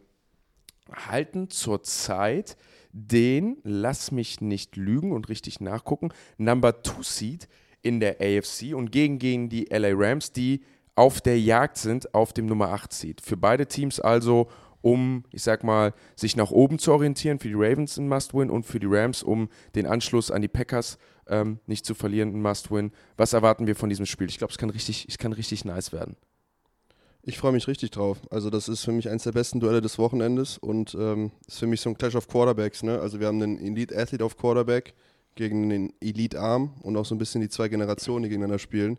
Sowas finde ich immer cool anzugucken, wenn die beiden Quarterbacks so komplett unterschiedlich spielen, aber trotzdem auf ihrem Level halt überragend sind. Und ähm, wir haben OBJ Homecoming, ne? Also OBJ kommt zurück zu den, zu den Rams als, als Raven. Und wenn mich nicht alles hat er nicht damals seinen ersten Touchdown für die Rams gegen Marlon Humphrey gemacht, gegen die Ravens? Ich meine, da wäre irgendwie sowas gewesen. Ich glaube, der hat als Ram gegen die Ravens gescored. Und äh, ja, das wird, also die Defense von den Ravens spielt ja absolut überragend dieses Jahr. Und was die Rams haben, ist ja eine, eine Offense, die zumindest mal klicken kann, wenn sie klickt. Und ich glaube, dieses Duell wird sehr cool. Andersrum sehe ich ein bisschen schwarz, glaube ich. Also ich glaube nicht, dass die Rams Defense hier irgendwas äh, entgegenzubringen hat. Aber zumindest eine Seite des Balls, glaube ich, sehr interessant. Du hast gerade eben gesagt, die Rams haben nämlich jetzt in den letzten Wochen geklickt. In den letzten beiden Weeks Matthew Stafford sieben Touchdown-Pässe auf, nur eine Interception. Also der Mann hat jetzt endlich mal so ein bisschen statistisch das bekommen, was wir eh schon das ganze Jahr über ihn wissen. Siehst du das genauso, Marek? Ich, boah, weiß gar nicht. Also ich fand, die Rams haben ja auch schon stückweise, kriegen die es ja schon mal hin, auch eine Offense zu stoppen. Ähm, Plus Aaron Donald steht immer noch da.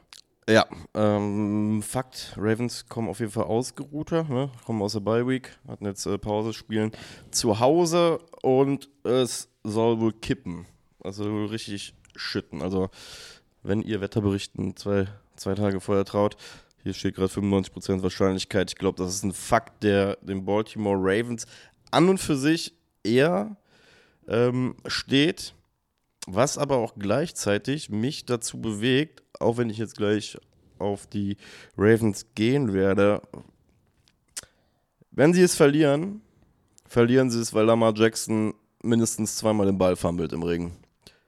Es soll übrigens nicht nur regnen, sondern es soll auch 20 Miles per Hour Wind sein. Das heißt, Hard-Nose Running Game wahrscheinlich.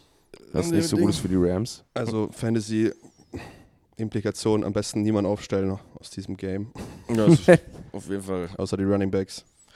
Ja, eig- eigentlich das echt bitter, ne? Wenn du so siehst, so bei Rams hast du eigentlich gute Receiver, nur bei so einem Wetter. Ja. Deswegen, ne, guck mal, ich mach's kurz. Ich glaube, die Ravens kommen aus guter an für sich. Sind die Rams ein Gegner, die die Ravens erledigen könnten, aber ne, auswärts. Äh, mit dem Wetter, ich weiß es nicht. Ich glaube, die und vor allem mit dem Schnuppern der Ravens auch dieses First Round Bye zu kriegen in den Playoffs, äh, lässt mich sagen, es werden die Ravens sein, die das Ding holen werden. Es wird eine 8. Boah, bei dem schlechten Wetter, ich glaube, das kann das Game richtig beendigen. Ich glaube, es kann aber tough werden. Toughes Game, toughes Physical Game. Zweier richtig guter Head Coaches übrigens auch. Der eine, der es jetzt schon was länger macht. Beides auch Super Bowl Winning Head Coaches. Auch das Matchup gibt es dann ja auch nicht alle Tage. Ich sehe es übrigens genauso wie der Valentin. Matthew Stafford finde ich dann ganz cool. Ist ja dann einer der Quarterbacks, den ich dann auch so in die Kategorie setze. Ich glaube, das Wetter wird das Spiel beeinflussen. Ich glaube aber, es wird Matthew Stafford nicht unbedingt so krass beeinflussen.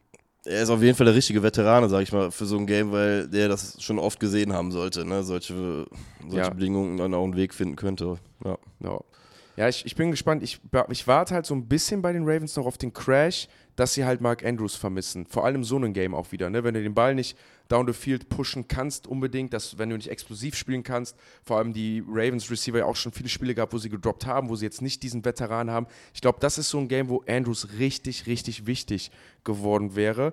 Ich glaube aber wegen der Defense bei den Ravens, und da, danach gehe ich dann immer so ein bisschen, okay, Heimspiel, schlechtes Wetter, enorm gute Defense, gewinnen die Ravens das und ich gebe dem Ganzen eine 7 von 10. Ähm, ja, ich glaube es, genau. Also ich glaube, die Defense wird halten von den Ravens. Das Laufspiel der Ravens wird auch funktionieren. Mit Mitchell und Lamar auf dem Fuß und dann gewinnen das die Ravens. Äh, ich gebe dem Ganzen aber auch eine 7 von 10. Wird ein gutes Spiel. Ravens, über. Ravens übrigens in den letzten vier Heimspielen immer über 30 Punkte gegangen. Yikes. Tschüss. Du hast es eben gesagt, die 19 Uhr Spiele, die Early Games im ersten Lab, die sehen nicht so gut aus in der NFL, da viele oder die, das Over-Under relativ niedrig. Und im ersten Spiel des zweiten Fantas sieht das Ganze schon wieder etwas besser aus. Die Minnesota Vikings bei den Las Vegas Raiders mit einem Over-Under von 40,5, was nicht hoch ist, aber auch nicht unbedingt schlecht. Und die Raiders sind mit drei Punkten favorisiert, was auf jeden Fall nicht für die Vikings spricht. Raiders kein, ich würde mal sagen, Top-Team in der NFL, haben ja die Jets und die Giants schlagen können. Dann sahen sie passabel aus gegen die Miami Dolphins und dann ein Quarter oder eine Halbzeit ziemlich gut gegen die Chiefs gespielt, hinten raus aber eingebrochen. Was es aber ist, und darauf können wir uns alle freuen, Justin Jefferson Comeback Game, oder? Yes. Und ähm, Was ich habe jetzt? Twitter seit, seit drei Tagen, zwei Tagen. Und mein erster Tweet war genau angemessen meiner, meiner Haltung dazu. Ich habe geschrieben, hier spielen Justin Jefferson gegen Devonta Adams gegeneinander. ist für mich automatisch eine 10 von 10. Beide auf dem Platz. Beide auf dem Platz. Fühle ich. Äh, Ich hätte hätte mich jetzt auch gewundert, wenn du was anderes gesagt hättest. Vielleicht, dann lass uns doch mal hier die Chance ergreifen. Valentin, ich finde, wir können immer reviewen, Takes. Erzähl uns mal doch, was diese beiden Right Receiver ausmacht und was jeden individuell special macht. Was macht Devonta Adams special zuerst und was macht Justin Jefferson so special? Weil ich glaube, wenn ich jetzt sagen würde, Justin Jefferson ist der beste Receiver der NFL, kannst du sagen, ja, ist so. Und wenn ich dasselbe über Devonta Adams sagen würde, kannst du genauso sagen, ja, ist so, ohne dass es ein Hot Take wird. Ähm, ich finde, die beiden spielen tatsächlich relativ ähnlich. Und ähm, das liegt vor allem daran, dass sie mit die geskilltesten Route Runner sind und zwar vom Release bis zum Cut. Also die machen den Release, den die machen. Es sieht bei beiden fast immer gleich aus, egal welche Route sie laufen. Und je nachdem, wie der Cornerback reagiert, welche Leverage er spielt, ändern die das einfach ab, ohne Speed zu verlieren. Und das ist das, was du als Receiver eigentlich machen willst. Du willst jede Route gleich aussehen lassen, wenn du es kannst. Und wenn du mit dem gleichen Release sowohl Inside als auch Outside gehen kannst, jedes Mal, wie du willst, und du kannst einfach von dem, von dem Verteidiger abspielen quasi oder reagieren, wie er es macht, das ist eigentlich, dann bist du uncover, kannst du nicht geguardet werden, weil du immer eine Antwort hast. Und die zwei sind, die spielen, die haben nämlich denselben, dieselbe Release-Package, würde ich mal sagen. Ich finde Justin Jefferson, man merkt einfach, dass er ein bisschen jünger ist, ein bisschen besserer Athlet. Das heißt, das Ganze sieht noch ein bisschen mehr twitchy aus, ein bisschen schneller. Aber ähm, das liegt auch daran, dass er halt auch ein paar Jahre jünger ist als ein Devontae Adams. After Aber- the Catch wahrscheinlich auch einfach was explosiver, ne? Genau, aber ähm, ich finde vom, vom Spielertyp her, vom Stil her sind die ziemlich gleich. Also es sind beides überragende Router, die jetzt nicht den Top-Speed haben, aber sich einfach wissen, wie sie Separation generieren und das so von der ersten Sekunde an bis zur letzten. Auch hier wieder ein Duell zweier Backup-Quarterbacks. Welcher Backup-Quarterback wird dann seinem Receiver mehr helfen, dieses Wochenende zu performen? Ähm, Aiden O'Connell ist der schlechteste Quarterback gegen den Blitz bei PFF, hat schlechte Passing Grade. Ich bin Und so der spielt stolz. gegen, der spielt gegen Vikings. Hast du auch? Ich hab's Sorry, Marek, hätte ich dir Nein, gern gegeben. Nein, nein, nein, nein, nein. Dann ich wäre bin- ich stolz gewesen. Soll ich was sagen? Ja. Äh, Genau, wegen jedes Mal, wenn ich aktuell Vikings nur lese, denke ich direkt an dich wegen dem Blitzding, weil ähm, du hast geilerweise so häufig platziert hast, deswegen wollte ich jetzt äh, nur mal als Backup-Plan hier äh, festhalten. Aber schön, schön, dass du bei deiner Routine bleibst. Ist aber auch eine kleine Sample Size ne, von Aiden O'Connell gegen den Blitz, muss man auch sagen. Ist auch, nicht, noch- ist auch nicht unüblich als Rookie gegen den Blitz zu strugglen in der NFL. Ist generell nicht unüblich, ein bisschen zu strugglen als Rookie, ne? Vor allem, wenn du bei den Raiders bist. Ja, das stimmt. Ich bin mal gespannt, wie einfach jetzt die Dynamik sich ändert bei den, bei den Vikings nach der Bye Week mit Josh Dobbs. Ne? Jetzt ist er zum Beispiel erstmal richtig im System drin, so. Wobei man sagen muss, der ist immer schlechter geworden, je länger er im System war. Ähm, ich bin mal gespannt, ob das jetzt richtig bodenlos wird oder ob er jetzt einen kleinen Reset-Button hittet. Aber wir werden jetzt einfach sehen, was ein Justin Jefferson oder was ein Nummer 1 Receiver in so einer Offense halt bringt. Ne? Jo. Weil plötzlich ist ein Addison nicht mehr Nummer 1 Receiver, sondern nur noch Nummer 2, wenn nicht sogar Nummer 3, weil Hawkinson Nummer 2 ist. Und dass alle einfach einen runterrutschen, das ist immer ein Rieseneffekt für eine Offense. Ich glaube, das ist wirklich so ein Game, wo O'Connell, äh, Aiden, äh, Aiden O'Connell, der Head Coach, den hier, wie heißt der Coach nochmal von Ra- Ra- Bro. Sorry. Warte, ich habe schon, ich hab schon nachgedacht. Äh, Aiden O'Connell, der Head Coach. der Head Coach von Vikings, wollte ich sagen. Kevin O'Connell. Ja. Und äh, was heißen die auch alle O'Connell? Du hast letzte Woche übrigens auch Alex, Alex Pierce gesagt, der Running Back von den, von den Alec. Texans. Alec. Pierce. Entschuldigung. Es Ähm, gibt aber auch einen Alec Pierce. Auf jeden Fall, es wird für mich das Game, wo halt O'Connell, wo ich ja jetzt schon öfters gesagt habe, für mich ein ganz klarer Kandidat auch für Coach of the Year. Letztes Jahr wahrscheinlich schon, hätte es mit der Leistung, wenn ich jetzt sage, wer ist der beste Coach der letzten zwei Jahre, dann würde ich sagen, er ist es. Und wenn ich jetzt sage, er hat eine Bye Week, er hatte Josh Dobbs, ich finde, er hat das cool gelöst mit Justin Jefferson. Die Vikings haben es gut gelöst, dass du merkst, sie haben ihm seine Ruhe gegeben. Jetzt ist genau der Punkt, wo er fit sein wird. Ich glaube, das wird das Game sein, wo er mit Dobbs einen Gameplan aufbaut, wo er sagt, alles klar, das und das sind die Reads, bei dem Play machst du das, bei dem Play machst du das. Justin Jefferson ist da und da frei, da ist Jordan Addison frei. Execute es einfach. Du hast wirklich herausragende Athleten draußen, du hast herausragende Skill-Position-Spieler. Und die Aufgabe für Josh Dobbs ist, glaube ich, diese Woche so einfach wie noch nie, außer dass zum Beispiel jetzt Max, Cros Max Crosby ihn jagen wird, dass da ein ganz guter Pass-Rusher ist. Aber ich glaube, von allen Starts, die Josh Dobbs hatte, ist das die einfachste Aufgabe. Er hat eine Bye-Week, er hat enorm gute Waffen und er hat einen Headcoach, der ihn einen hervorragenden Gameplan auf die Beine stellen wird. Und ein Headcoach, der scheinbar trotzdem nachgeguckt hat, ob er ihn nochmal starten lässt.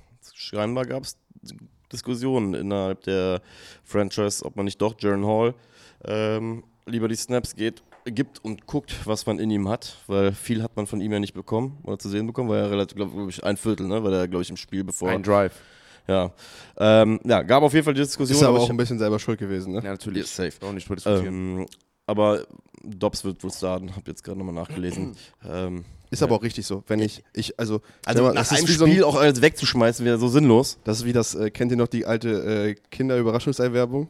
Also, wenn du es jetzt noch nicht isst, kriegst du in 10 Minuten ein zweites oder so. Wisst ihr, was ich meine? Ach, wenn die Kinder ja. da äh, an dem Ja. Tisch sitzen, ja, ja, ja. Guck mal, du bist Josh Dobbs, ne? Du bist jetzt in dem fünften Team der NFL-Saison, bist rumgereicht worden von einem zum anderen.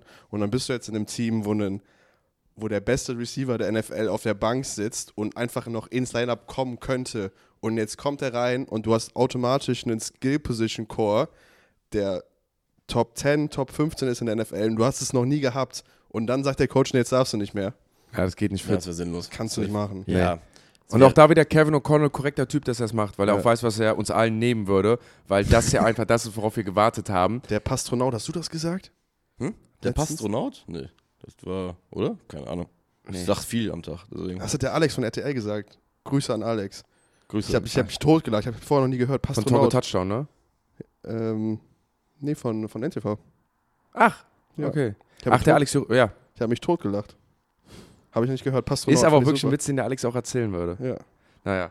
Alex, wenn du das hörst, sprech mich nächstes Mal drauf an, dann weiß ich, dass du einen äh, Podcast hörst. Wenn du das nicht hörst, dann weißt du, äh, werde ich nächstes Mal nicht lachen, dir die Hand geben. Ich hoffe, für die Erwähnung, dass, dass du das in Ehren trägst. Also ich glaube wirklich, weil es mich so interessiert, auf der anderen Seite, wie du sagst, wir haben Devonta Adams, ähm, wir haben auch nochmal noch einen Josh Jacobs, wir haben einen Aiden O'Connell, ähm, Rookie Quarterback, gegen den Blitz, eine neue Challenge und jetzt kann er sich darauf vorbereiten. Also es wird keine Überraschung sein, ähm, was da auf ihn zukommt. Und auf der anderen Seite haben wir, wie gesagt, Josh Dobbs mit halt voller Montur und noch Augen auf die Playoffs.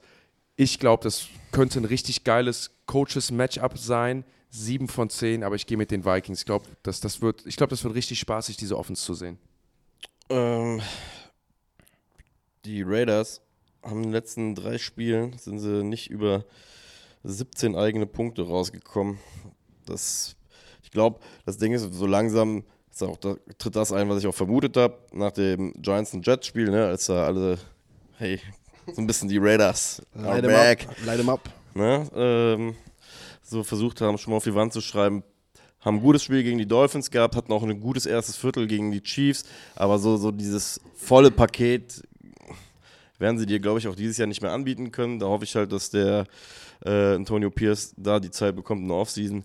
Deswegen, ihr habt gesagt, Josh Dobbs hatte letzte Woche einfach ein, war letzte Woche war das? Die hatten Bye Week. Ne, weil in der vorletzte Woche einfach wirklich ein richtiges Scheißspiel. Ich glaube, äh, Vikings und eine 6. Und das mit den Raiders relativiert sich so langsam. Vikings und ja, ich habe schon gesagt, 10 von 10. Realist, realistisch, aber eine 4 von 10. Es ist eine 10 von 10. Bleib doch bei deinem Punkt. Ich hab's, ich hab's geliebt, ich hab's richtig gefühlt. Ich wollt's Du hast grad mich schon richtig Jan aber, wie, war die, wie war die Auswahl für den ersten, ersten Tweet von mir auf, auf Twitter? Fand ich Ich passend, fand's gut, oder? ich werde es retweeten und sagen, Perfekt. alle, dann auch hier nochmal der Hinweis, folgt dem Valentin, auf jeden Fall. Bis, also Valentin hat ja schon Twitter gehabt. Valentin hat aber unter einem Anonymous getweetet und hat richtig gute Tags rausgehauen. Und ich habe mich dabei schon erwischt, wie ich mit Valentin auf Twitter diskutiere und erst beim dritten Mal checke, dass ich nicht mit einem Fremden diskutiere, sondern dass das Valentin ist Geil. und mich schon gewundert habe, wo der Typ die ganzen geilen Takes erholt. So. Kevin Durant, Alter.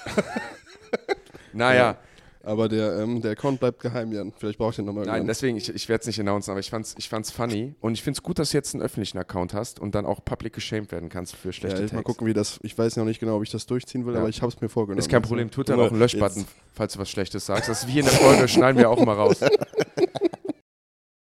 Boah, das ist so bitter, dass das schon wieder witzig ist. Ja, eine Sache, die bitter ist und nicht witzig ist, ihr hört es vielleicht gerade an unserer Stimme.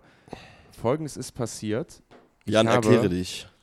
Ich habe einen Gang zur Toilette gemacht und bei dem Gang zur Toilette habe ich mein Mikro ausgestellt und äh, habe beim Zurückkommen es nicht richtig angestellt, beziehungsweise glaube ich, ist beim Hochflitschen nicht komplett korrekt hoch. Das heißt, wir haben vier Spiele gemacht.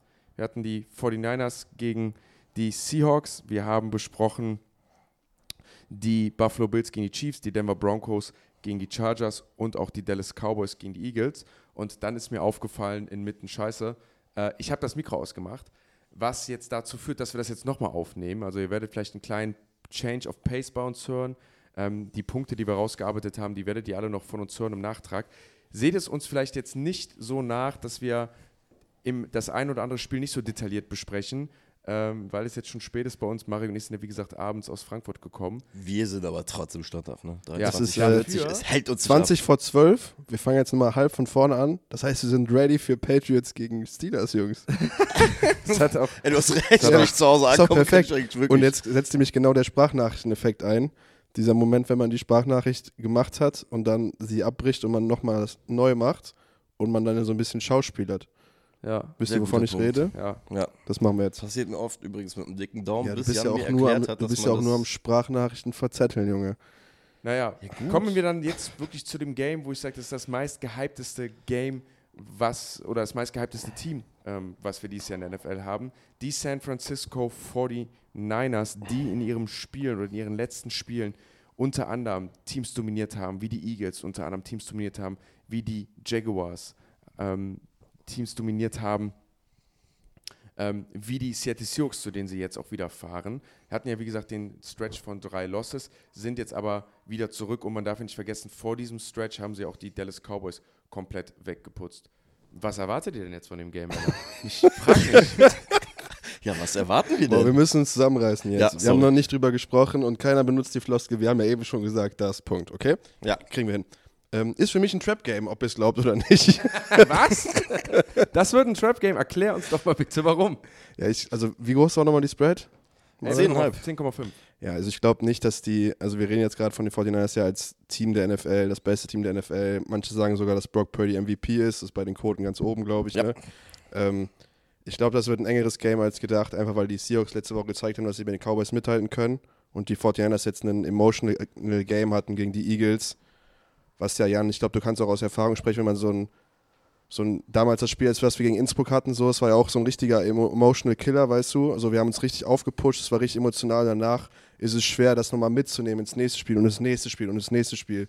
Und die, ja, nein, das sind jetzt auf so einem, auf so einem, also das war ja letzte Woche so das Spiel für die, was sich alle eingekreidet haben. Und ich glaube, es ist schwer für die, dieses Level jetzt einmal mitzunehmen. Deshalb ist es so ein klassisches Trap-Game für mich. Wobei ein Heimspiel da ja hilft, würde ich sagen. Das Also stimmt. Ein Heimspiel, von, wenn du da, davon kommst, jetzt deine Fans zu bekommen, weil die Fans können die Energie ja ins Stadion tragen. Da werden Fans ja dann oftmals auch wichtig. Levi Stadium ist das, ne? Mhm, genau. Ja. 49, ja, ihr habt es ja schon gut zusammengefasst. 49ers sind ja einfach äh, gerade nach der Vorstellung letzte Woche, wo sie ja einfach mal wirklich ein Statement gesetzt haben ähm, in Philadelphia. Äh, sag mir ganz ehrlich, find mir, find mir wirklich valide Argumente, wo du sagst, äh, es werden in dem Spiel nicht die 49ers sein. Ähm, bei den Seahawks habe ich auch so ein bisschen das Problem. Das äh, einzige valide Argument, was ich hätte, wäre zu sagen, die Seahawks könnten mit dem, was sie letzte Woche gezeigt haben, die 49ers outscoren. In einer theoretischen Welt würde das gehen. Auch wenn sie es bisher nicht gezeigt haben und wenn sie es beim letzten Mal auch gar nicht hinbekommen haben, ähm, wäre es eine Möglichkeit, dass sie die 49ers outscoren. Ja. Aber auch da muss ich ganz ehrlich sagen, dafür sind die 49ers dieses Jahr zu gut aufgestellt. Haben mit, äh, hat mich übrigens sehr, sehr gewundert, obwohl ich ihm da halt das Bewusstsein dafür hatte, dass er eine gute Saison hat. PFF, zweitbester Wide Receiver nach Tyreek Hill, Brandon Ayuk. Der spielt überragend. Also ist sehr, sehr twitchy, läuft überragende Routen, ist immer open. Also wenn du das Tape anmachst, ist krass. Also ich bin großer Fan von seinem Stil. Vor allem ist er einer der wenigen, der es geschafft hat, bei Kyle Shanahan so ein bisschen aus dem Doghouse rauszukommen. Ne? Vielen Dank, dass du das nämlich gerade sagst. Wie oft war der bitte in Ja. den letzten zwei, drei Jahren irgendwie so, so ein Trade-Rumor, dass er es irgendwie nicht mehr packen würde und man sich ja oftmals gefragt hat, warum eigentlich? Ja, und dazu muss man halt sagen, dann Debo ist, glaube ich, der 15 gerankte. Brock Purdy spielt aktu aktuell top, deswegen von meiner Seite gibt es da wirklich, wirklich wenig Hoffnung für die Seahawks und äh, ja, 49ers. Ähm, am Ende die 49ers, Brandon Ayuk hat ja auch Brock Purdy als Quarterback, eine Info, die wir eben schon gedroppt haben. Brock Purdy ist gerade Frontrunner im MVP-Race. Auch der führt ja gerade diesen Run mit den 49ers an. Ich finde es am Ende halt wirklich bezeichnend, wenn ich mir die Spread angucke. Die Spread liegt bei 10,5 und wir reden hier von dem Nummer 1-Team der NFC West gegen das Nummer 2-Team. Also eigentlich sind ja solche Games, wir kommen ja gleich noch zu einem Spiel bei den Dallas Cowboys und den Eagles, wenn die 1 gegen die 2 spielt, das soll ja eigentlich so ein Head-to-Head werden, ne? so schon der Battle um die Krone. Und da sagt ja Vegas ganz klar, nee, nee, das hier ist ein einseitiges Ding und ein One-Possession-Game würde uns ja statistisch schon überraschen. Gibt es irgendetwas noch an Matchups, was, was wir irgendwie sehen? Ich glaube, ist es, ist es nicht auch so, dass. Welches Game war nochmal das Game, Valentin? War das nicht sogar gegen die 49ers, wo die beiden Cornerbacks oder zumindest einer, Woolen, gebencht wurde, weil er so desolat gespielt hat? Mm, Das kann sein. Der Mann wurde auf jeden Fall mal einmal gebencht dieses Jahr. Das kommt vom Zeitpunkt her hin, ja. Das kann Das sein. müsste gewesen sein, ne? Das kann sein, ja. Aber er spielt wieder jetzt als Starter, glaube ich, wenn ich es richtig gesehen habe. Auf der Ja. anderen Seite hast du halt Witherspoon, das ist schon ein geiles Duell. Ja. Ja, generell auch Witherspoon ist ja auch viel im, im, im, im Slot aktiv. So, und da machen die auch viel mit, mit einem McCaffrey, mit einem Kittel, den die rausmotion und so. Also da wird, es werden coole Matchups sein. Ich, also ich glaube am Ende des Tages, die Message ist ganz klar, du kannst dich stoppen, aber wenn die 49ers dieses Jahr nicht mehr gewinnen werden, dann liegt es viel an ihnen. Also wenn sie einfach nicht mehr an ihren Standard rankommen, nicht ihren Standard spielen. Wir haben letzte Woche gesehen, Geno Smith hat selber einen ziemlich hohen Standard, vor allem auch mit DK Metcalf, enorm gut funktioniert. Wenn sie dieses A-Game aber nicht nochmal spielen. Und also, es war letzte Woche war das Szenario A-Game der Offense der Seahawks gegen ein schlechtes Spiel der Seahawks Defense. Diese Woche muss es halt ein A-Game der Offense wahrscheinlich sein mit einem guten Spiel der Defense, damit sie da irgendwie mithalten können. Ich gebe dem Ganzen aber am Ende des Tages eine 7 von 10. Das gibt dieses Jahr eh immer für mich jedes 49ers-Game und ich sage, dass die 49ers das Ding gewinnen. Ähm, ich gehe auch mit den 49ers und ob Brock Purdy wirklich ein MVP-Kandidat ist oder nicht, das erfahrt ihr am Dienstag, weil ich habe eben hier 10 Minuten gerantet und mich richtig vorbereitet. habe ich jetzt keinen Bock nochmal zu wiederholen. An alle, die es bisher geschafft haben, das war der beste Take, den ich bisher bei Focus Football gehört habe, Noch den ich so unterschreibe. Doch, und deswegen, gut und ausgearbeitet. deswegen freue ich mich, deswegen freue ich mich eigentlich, dass wir den heute nicht drin haben, um ehrlich zu sein, weil während du ihn gesagt hattest, habe ich mir gedacht, das ist perfekt für einen Dienstag, um daraus mehrere Videos zu schneiden, bei YouTube hochzuladen und auch als Reel zu verarbeiten, weil der on point war. Der Danke. war echt stark recherchiert. Also, Der wird einigen Leuten die Augen öffnen. Hört mal zu, ihr Leute da draußen. Eure Augen werden geöffnet. Dienstag Und du released Valentin sein Statement zu Brock Purdy. und so. du musst überlegen, er hat jetzt noch mal mehr Zeit, um theoretisch das Ganze zu untermalen. Und lass mal bitte. Warte, warte, warte. Ich warte extra noch ein, zwei Sekunden. Wird geil. Ich wollte einfach nur zwei Sekunden den Spannungsbogen hochhalten. Wird gut. ähm, Ähm, Ergebnisse bitte.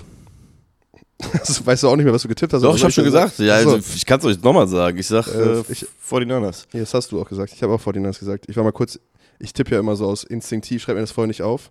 Deshalb muss ich jetzt gucken, dass ich es genauso mache wie eben. Ja, aber ich, Sonst reißt meine Streak, ich will der Erste aber ich glaube, es wird eine 4. Das wird so ein Runaway-Game für die 49ers.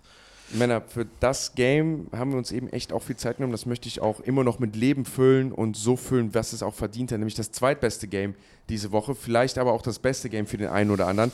Denn wir haben die Buffalo Bills bei den Kansas City Chiefs und ich würde sagen, der Ex das Exportschlager-Duell der beiden besten Quarterbacks der letzten fünf Jahre, vier Jahre in der NFL. Josh Allen mit einem 6 6 Rekord gegen die Kansas City Chiefs mit einem 8 und 4 Rekord. Die Games waren einfach die letzten Jahre das Game enorm spannend. Wir erinnern uns an Overtime Games, wir erinnern uns an Games im Arrowhead mit dem Viert Fourth Quarter Comeback, was die Bills dann am Ende des Tages gewinnen. Patrick Mahomes dann in Pick geworfen äh, zuletzt. Wir erinnern uns aber, glaube ich, auch daran, dass Patrick Mahomes diese Series anführt gegen Josh Allen und das ist ja der Grund, warum man am Ende Football guckt oder warum ich Football gucke, was ich liebe, dieses Matchup der beiden Quarterbacks, was es ja gar nicht gibt. Also es wird ja dann immer jetzt aufgezeigt, Josh Allen versus äh, Patrick Mahomes, da werden die Stats aufgezeigt, wie die beiden gegeneinander spielen. Die pushen sich ja schon irgendwie auf dem Level, weil sie ja einfach das Beste rausholen, weil man weiß, ey, auf der anderen Seite spielt jemand, der ist auch special, aber das Matchup gibt es ja nicht. Und da wird ja immer aufgezeigt, der eine steht 4 und 2, obwohl sie halt nichts miteinander zu tun haben, so wie bei Peyton Manning und äh, Peyton Manning und Tom Brady früher. Aber genau deswegen gucken wir diese Games. Und während wir das hier neu aufnehmen mussten, hat der Marek auf sein Handy geguckt und ist was Neues über die Bills. Gab es einen Skandal bei den Bills gerade? Mm, Ja, wie gesagt, äh, Ist gerade ganz neu rausgekommen. wirklich Wir haben gar- nicht komplett die Infos. Also ich sag mal so, aufgrund äh, unseres Fauxpas sind wir überhaupt erst in der Lage, das äh, zu erfahren. Ähm, es ist scheinbar ein Zeitungsartikel herausgekommen über Sean McDermott, ähm, in dem er in dem aufgeführt wird, dass er an einem, ich glaube, St. Francis College, auf jeden Fall an irgendeinem College vor einem Team ähm, ja, eine- wie eine Rede gehalten hat, beziehungsweise ähm, das Team so ein bisschen befragt hat. Ich konnte leider nicht rauslesen, ob es ein Jugendteam war. Ich glaube ja, so wie es sich gelesen hat. Ähm, und er hat dabei wohl ähm, den Terroranschlag vom äh, 11. September 2001 ähm, benutzt und halt so Fragen gestellt, ähm, beziehung beziehungsweise es erstmal so dargestellt, dass diese Gruppe der Terroristen es ja geschafft hätten, ein gemeinsames Ziel zu errei äh, erreichen. Also ihr seht jetzt gerade, ich bin schon, ich finde das so absurd, dass jemand so so etwas benutzt äh, und hat da, dahingehend halt dann Fragen gestellt, ähm, wie man das denn so erreichen könnte und hat halt absurde Fragen scheinbar dazu gestellt, sodass die Buffalo Bills reagiert haben, beziehungsweise er in der Pressekonferenz konkret, der Clip ging zwei Minuten, sich dazu geäußert hat und sich dafür entschuldigt hat, dass er diese Form der was auch immer er damit erreichen wollte, äh, er, ich glaube, er wollte, weil- das ist Ja. doch keine Motivation. Also wie gesagt, mir, mir fehlen gerade wirklich die Worte dafür, dass jemand, vor allem in einem Land wie Amerika, das so dermaßen stolz ist, was an dem Tag einfach unfassbar krass getroffen worden ist, dass jemand auf die Idee kommt, Alter, sowas, äh, sowas zu benutzen. Also wie gesagt, äh, bin ich gespannt, was da noch so kommen wird. Ich Ähm, ändere übrigens jetzt meinen Pick, ne? möchte ich einmal kurz sagen. ich werd- ich habe ja eben auf die Bills getippt. Ich pick jetzt auf jeden Fall die Wir alle, oder? Info. Ich habe auf die, wir haben alle auf die Bills getippt, ja. Ja. Ja, und wie gesagt, mir, mir hängt es halt dank dieser Scheiße halt wirklich auch gerade so ein bisschen im Magen, was das halt, ob sich auf sowas aufs Spiel auf, auswirkt. Ja, das ist keine, keine schöne Headline. Also wir haben wirklich nochmal, wir haben jetzt nicht nur die Twitter-Headline gesehen, wir haben das Video nicht gesehen, wir haben nichts gesehen. Wir wissen gerade nur, dass Sean McDermott anscheinend den 9-11-Terrorismusversuch irgendwie genutzt hat, um irgendeine Form von Ziel erreichen, irgendwie zu. Vollkommen. Ah, egal. Genau. Ja, ähm, das Spiel, Jungs. Ja, Ja, das Spiel, wenn es nur ums Spielerische geht, ist das einfach ein, ein geiles Game. Ich glaube, wir haben ja bei beiden Teams eine gewisse Brisanz drin. Einmal bei den Bills, wo wir uns einig sind, wo wir wissen, die gehören in die Playoffs, die müssen in die Playoffs eigentlich von der Qualität her. Ich meine, die haben ja wirklich das eine oder andere Up and Down hinter sich. Da geht es ja A um Verletzungen von Defensive Leadern. Äh, da geht es aber auch darum, dass sie ihren Head Coach, äh, schon ihren Offense Coordinator rausgeschmissen haben. Ähm, seitdem sie ihn rausgeschmissen haben, läuft es ja richtig gut. Äh, über 30 Punkte gescored jetzt in zwei Spielen äh, hintereinander. Einfach ein Team auch on the rise und dann auch im Tough Environment wie bei den Eagles, ne? äh, wo sie dann Head-to-Head gehen mit einem der besten Teams der NFL und Josh Allen überragend performt. Den Josh Allen, den wir kennen und den, den er sein kann. Warum ich auch glaube, warum es die beiden besten Quarterbacks ihrer Generation sind. Auf der anderen Seite haben wir gerade die Chiefs, die stark Defense spielen, aber enorm am struggeln sind, was Wins angeht, was Offense angeht und was Zahlen von Patrick Mahomes angeht. Und es ist ein Down-Year von Patrick Mahomes, was den Boxscore angeht. Also er spielt gerade am oberen Ende seiner Interceptions. Er hat gerade 10 und muss noch 5 Spiele spielen. Die meisten Interceptions, die er jemals geworfen hat, sind 13. In der Saison hat er aber 37 Touchdown-Pässe geworfen. Das würde er dieses Jahr wahrscheinlich nicht mehr schaffen, denn er hat bisher nur 22. Also man merkt, die Chiefs sind auf jeden Fall am struggeln. Sie haben, wenn sie dieses Game verlieren, wäre das ihre fünfte Niederlage. Das wäre damit dann auch die zweitschlechteste Saison, seitdem Patrick Mahomes gestartet hat. Die schlechteste war in seinem ersten Jahr, 2017. Äh, wobei 2017 hat er gar nicht gespielt, 2018, sorry. Ähm, das heißt, die Chiefs haben für ihren Standard einen Down hier. Werden immer noch die AFC West gewinnen, äh, gewinnen. Sie werden immer noch einen Heimspieltag haben. Aber das ist so ein Game, ich sag mal so, da können sie sich beweisen, wir gehören immer noch zu den Top-Teams und Josh Allen, den haben wir sowieso in der Tasche. Ja, absolut. Also die Chiefs haben ein Riesenproblem und das ist, haben wir schon mehrmals angesprochen, die Anspielstation von Patrick Mahomes. Und ähm, was jetzt passiert in der NFL ist, dass Mahomes öfter geblitzt wird, was vorher nicht passiert ist in Mahomes Karriere, weil er den Blitz auseinandergenommen hat. Aber dadurch, dass jetzt Teams es, schaffen, quasi Travis Kelsey zu doppeln, einen mehr zu bringen und den Rest One-on-One zu covern, und das funktioniert zum Großteil, haben die äh, Chiefs ein offensives Problem, was sie nicht gelöst bekommen, weil halt Travis Kelsey gedoppelt wird, einer mehr geschickt wird, als geblockt werden kann und der Rest halt nicht gewinnt, ihr One- One-on-One. Und ähm, das ist ein Problem.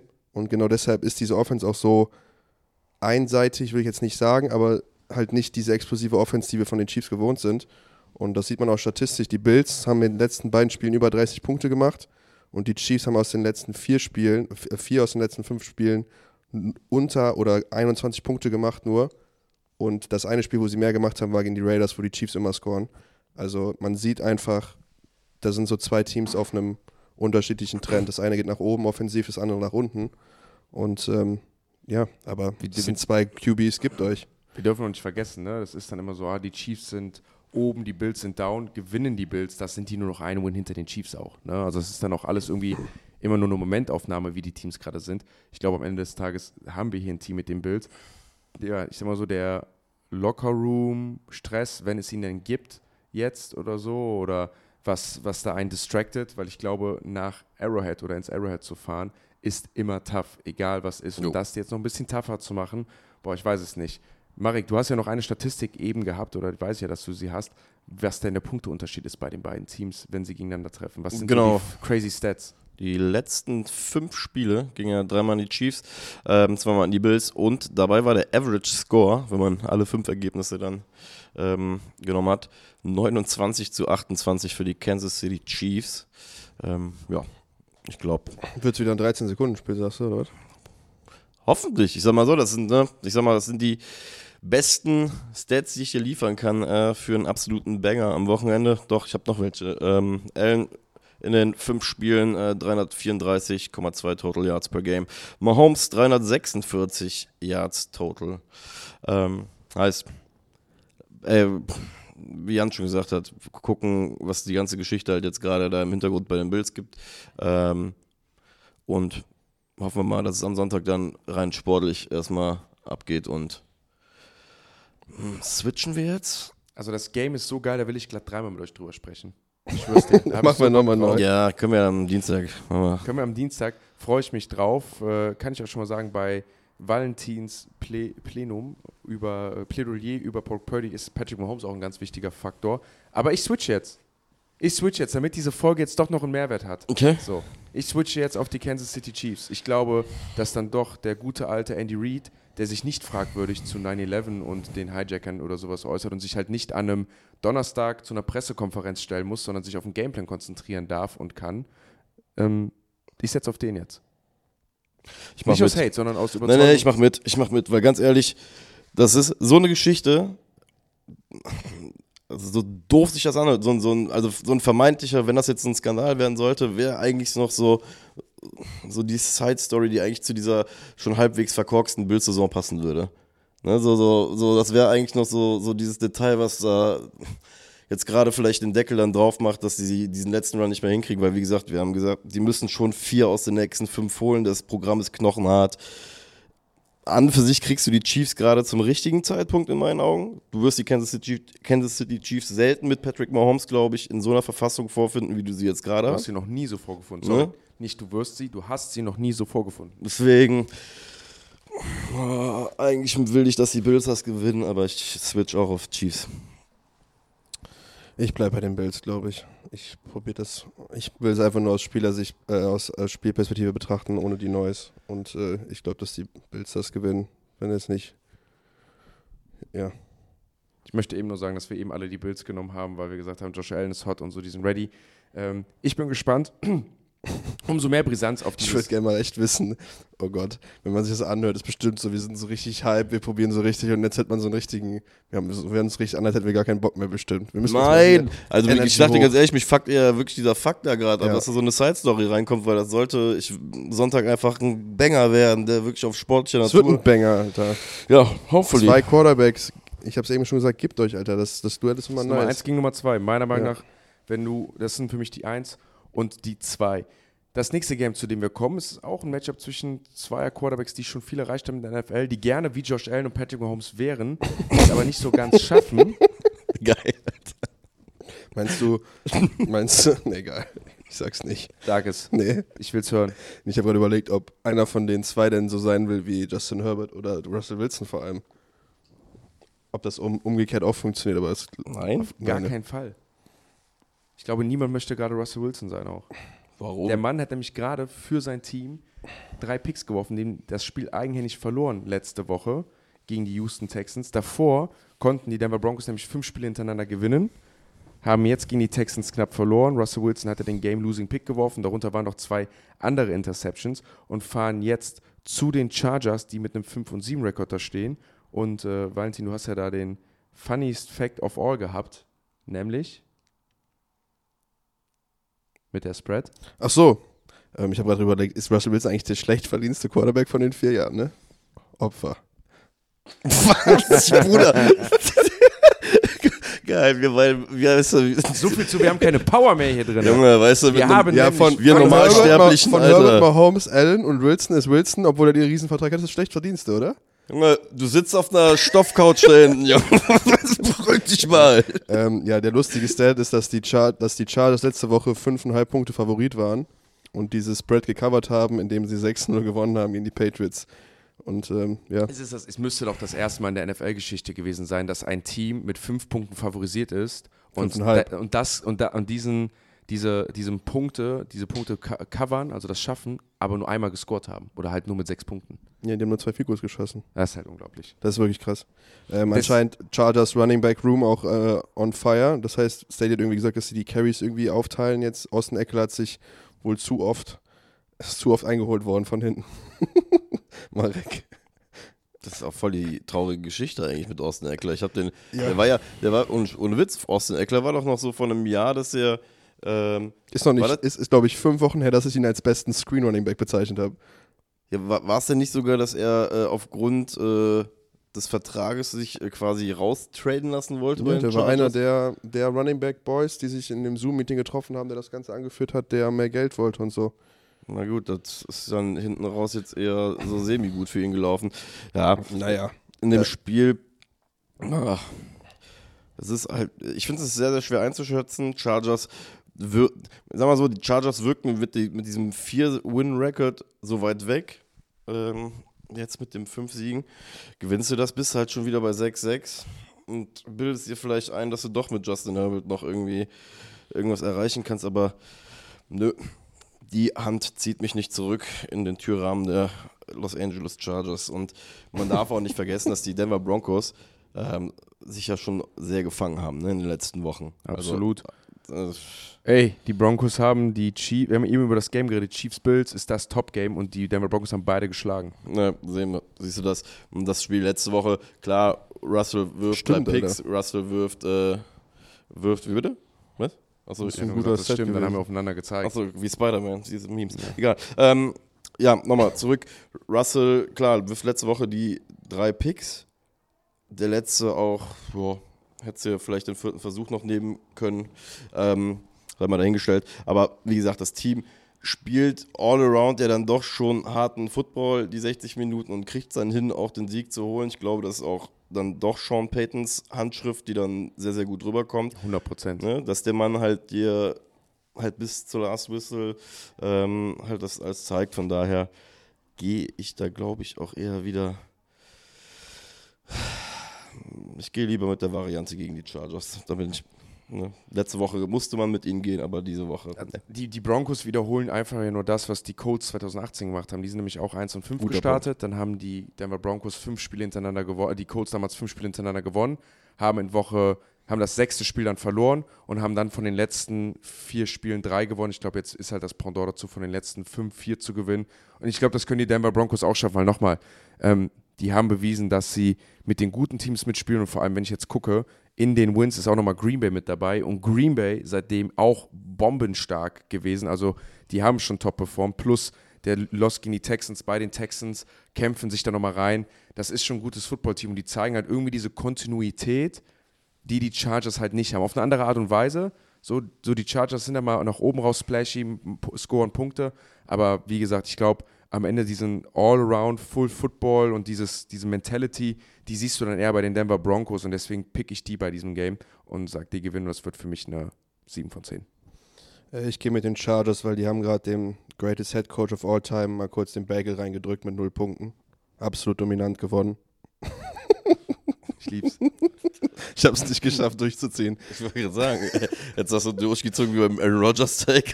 ähm, nee, ich, also es wird, es wird glaube ich, ein cooles Spiel, aber ich, äh, ich mach's wieder. Ich gehe mit den Chargers. Dann, Broncos. Männer, Broncos. Das letzte Spiel, was wir wiederholen müssen, und der Grund, warum wir es wiederholen müssen, ist, weil ich ja da das überragendste Intro gegeben habe, was ich jemals gegeben habe, was ich jetzt versuche zu repeaten für euch. Hat nämlich. super geklappt, dass wir nicht mehr drüber reden, dass wir schon drüber gesprochen haben. Ja, sorry. Ich habe schon aufgegeben, wollte es schon gar nicht kommentieren, deswegen I'm sorry. alles gut. Nö, ist top. Generell dafür. Wir kommen nämlich zu dem Game. für alles. Ich Tut glaube schon, dass das hohe Comedy ist, die hier gerade passiert, ne? aber egal. Warte, ne? Leben ist eine Komödie. So. Wir kommen nämlich zu dem Game der Philadelphia Eagles gegen die Dallas Cowboys und das wird das oder das ist das richtungsweisende Spiel der NFL und vor allem der NFC. Warum ist es das richtungsweisende Spiel? Wir haben folgendes Szenario. Gewinnen die Philadelphia Eagles dieses Spiel, sind sie automatisch zwei Games vor den Dallas Cowboys, haben den direkten Vergleich gewonnen und haben damit so gut wie sicher eine Bye Week in der letzten Woche gegen die New York Giants, was ihnen erlauben würde, nicht nur Jalen Hurts zu resten, Travis, äh, Travis, äh, Jason Kelsey zu resten, Lane Johnson zu resten, alle ihre Starter, die sie haben.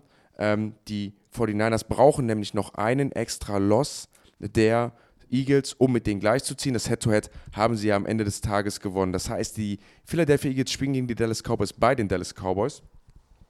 Wenn sie das gewinnen, geht es danach zu den Seattle Seahawks. Die Seattle Seahawks schätze ich jetzt mal deutlich schwächer ein. Und dann sind es die Giants, Cardinals, Giants. Absolut machbar für die Eagles, dass sie dann am Ende jemanden resten können. Wenn sie jetzt nicht zu den Dallas Cowboys fahren müssten, würde ich das hier auch deutlich, deutlich einfacher einschätzen. Die Dallas Cowboys dieses Jahr bei Heimspielen nenne ich einmal, wie viele Punkte sie gemacht haben und mit wie viel Unterschied sie diese Spiele gewonnen haben. Gegen die Jets 20 Punkte Vorsprung, 30 Punkte gemacht. Gegen die Patriots 35 Punkte Vorsprung, 38 gemacht. Gegen die LA Rams 20, 23 Punkte Vorsprung, 43 Punkte gemacht. Gegen die New York Giants 32 Punkte Vorsprung, 49 Punkte gemacht. Gegen die Washington Commanders 35 Punkte Vorsprung, 45 Punkte gemacht. Und dann letzte Woche das erste Mal knapp gegen die Seattle Seahawks gewonnen, mit nur 6 Punkten Vorsprung, dafür 41 gemacht. Die Challenge ist. Richtige College-Football-Ergebnisse. Ja, absolut. Ich bin echt beeindruckt von deinen Mathe-Skills. Also, das habe ich eben schon gedacht, aber jetzt hast du es nochmal gemacht. Respekt. Ich war auch nervös, muss ich sagen. Also, ich habe da ein, zwei Mal, ein, zwei Mal gezittert. Und äh, jetzt beim Rewinden, ich möchte das ja immer noch zu Ende führen. Gewinnen die Dallas Cowboys das Spiel gegen die Philadelphia Eagles mit mehr als fünf Punkten, ziehen sie mit, mit fünf Punkten oder mehr. Mit fünf Punkten ziehen sie gleich mit den Eagles im Head-to-Head. -Head. Dann kommt es, glaube ich, darauf an, wie viele Punkte man in den Spielen gemacht hat. Ich müsste mal die Tiebreaker-Rule anschauen. Gewinnen sie mit mehr als fünf Punkten, können die Dallas Cowboys oder ziehen die Dallas Cowboys auf die Nummer 1 in der NFC East und die Philadelphia Eagles fallen in den Wildcard-Spot auf die Nummer 5. Gewinnen die Dallas Cowboys mit weniger als fünf Punkten, bleiben die Eagles auf der 1 in der NFC East. Die Dallas Cowboys bleiben auf der 5, müssten damit nochmal auf den Loss der Eagles warten. Dafür rutschen aber die 49ers auf die 1 in der NFC. Also ihr merkt, dieses Spiel entscheidet wirklich die ersten drei Spots und ich glaube, in der NFC, sind wir ehrlich, sollte es eigentlich, wenn wir von den besten Teams reden, nur noch um diese drei Teams gehen. Die Detroit Lions haben auch noch eine Chance, aber es geht ja wirklich um die drei. Wird ein enorm geiles Game, weil wir zwei der besten Teams der NFL haben. Wir haben ein Rivalry-Game, aber auch wegen der Brisanz und wegen der Playoff-Implikation. Marek. Ja, sehr schöne Eröffnung auf jeden Fall. Ähm, ist irgendwie ein bisschen das Spiel, der auch da wieder so ein bisschen der Gegensätze, würde ich jetzt mal behaupten. Die Cowboys, ja, wie du schon gerade gesagt hast, ne, in den letzten Wochen eigentlich ja alles wegrasiert, was da ähm, ihnen entgegengekommen ist. Und da sagen wir ja Woche für Woche, wir brauchen den Signature-Win. Die Cowboys brauchen den Signature-Win, vor allem für, für den Januar. Und bei den Eagles muss man ja sagen, krasser Stretch, den sie jetzt da gerade spielen. Ähm, vor allem, ich glaube, danach geht es auch noch tough weiter. Kannst du, wäre cool, wenn du das nochmal sagen kannst. Gegen die Se Seahawks ist das letzte bei den Seahawks. Achso, okay. Das könnte noch tough werden, weil es auch ein Must-Win-Szenario wahrscheinlich für die Seahawks ist. Jawohl, und, und danach war es relativ easy. Und ne? dann Giants, Cardinals, Giants. Wie gesagt, ne, die letzten Wochen waren knochenhart. Wir haben schon mal den Punkt gebracht, oder du bringst, hast ihn, glaube ich, mal äh, gebracht, so ein 49ers-Game hinterlässt Spuren. Ich oh, glaube, ja. die 49ers haben den letzte Woche halt nicht nur halt körperlich im Spiel wehgetan, sondern auch, glaube ich, im Kopf eine, zumindest eine kleine Narbe hinterlassen, weil die Art und Weise, wie sie dann am Ende halt die, den, den Vorsprung halt auch ausgebaut haben. Ich glaube, die Eagles waren darauf nicht ganz vorbereitet. Ich, die waren auf ein toughes, enges Game halt vorbereitet. ja, was die, was die 49ers gemacht haben, ist jetzt ziemlich einfach. Ich habe da mit Freunden drüber gesprochen. Die hinterlassen halt wirklich so ein kleines Trauma. So, ne? Wir haben gesagt, ging es darum, wenn man, wenn irgendwo eingebrochen wird oder irgendwann wird die Tür eingetreten, gibt es viele Menschen, die fühlen sich dann nicht mehr sicher, auch ja. wenn sie eine Tür verriegelt haben. Egal wie viel Sicherheit du denen gibst, im Kopf bleibt die Unsicherheit. Und ich glaube, das haben die Eagles jetzt durch das Game bekommen, nämlich diese Unsicherheit von, boah, wenn es mal scheiße läuft bei uns, Normalerweise haben sie immer umgedreht, ist immer hinbekommen, das Spiel zu gewinnen, immer einen Weg gefunden. Und das war das Ding, wo es dann einfach ist von, boah, wir wurden komplett massakriert, wir hatten gar keine Antwort, nichts hat funktioniert und vielleicht fehlen uns in Goddard ähm, ja, Dallas Goddard Ich dachte, du sagst jetzt Arschloch, Entschuldigung. ich habe nämlich jetzt, ich ich Das Schwert. musst du auch jetzt erklären, ja. Alter. Der, der, der Valentin hat eben über Goddard gesprochen und hat dann gesagt Arschloch und ich habe jetzt den Namen Goddard erwähnt, habe den Finger auf den Valentin gezeigt und er, er wollte jetzt anfangen. Aber, aber liebevoll hat er ja. gesagt. Liebevoll. liebevoll. Nein, und ich glaube, am Ende zweifelst du jetzt an dir, weil du sagst, vielleicht fehlt unser OC uns, der immer Plays, geile Plays gecallt hat, mit einem besseren Gameplan. Vielleicht fehlt uns jetzt Dallas Goddard, vielleicht ist Lane Johnson nicht fit. Alles Fragezeichen, die in diesem Spiel jetzt auch wieder beantwortet werden müssen. Ja, vor allem darfst du übrigens eine Sache nicht, äh, beziehungsweise darf man eine Sache auch nicht außer Acht lassen.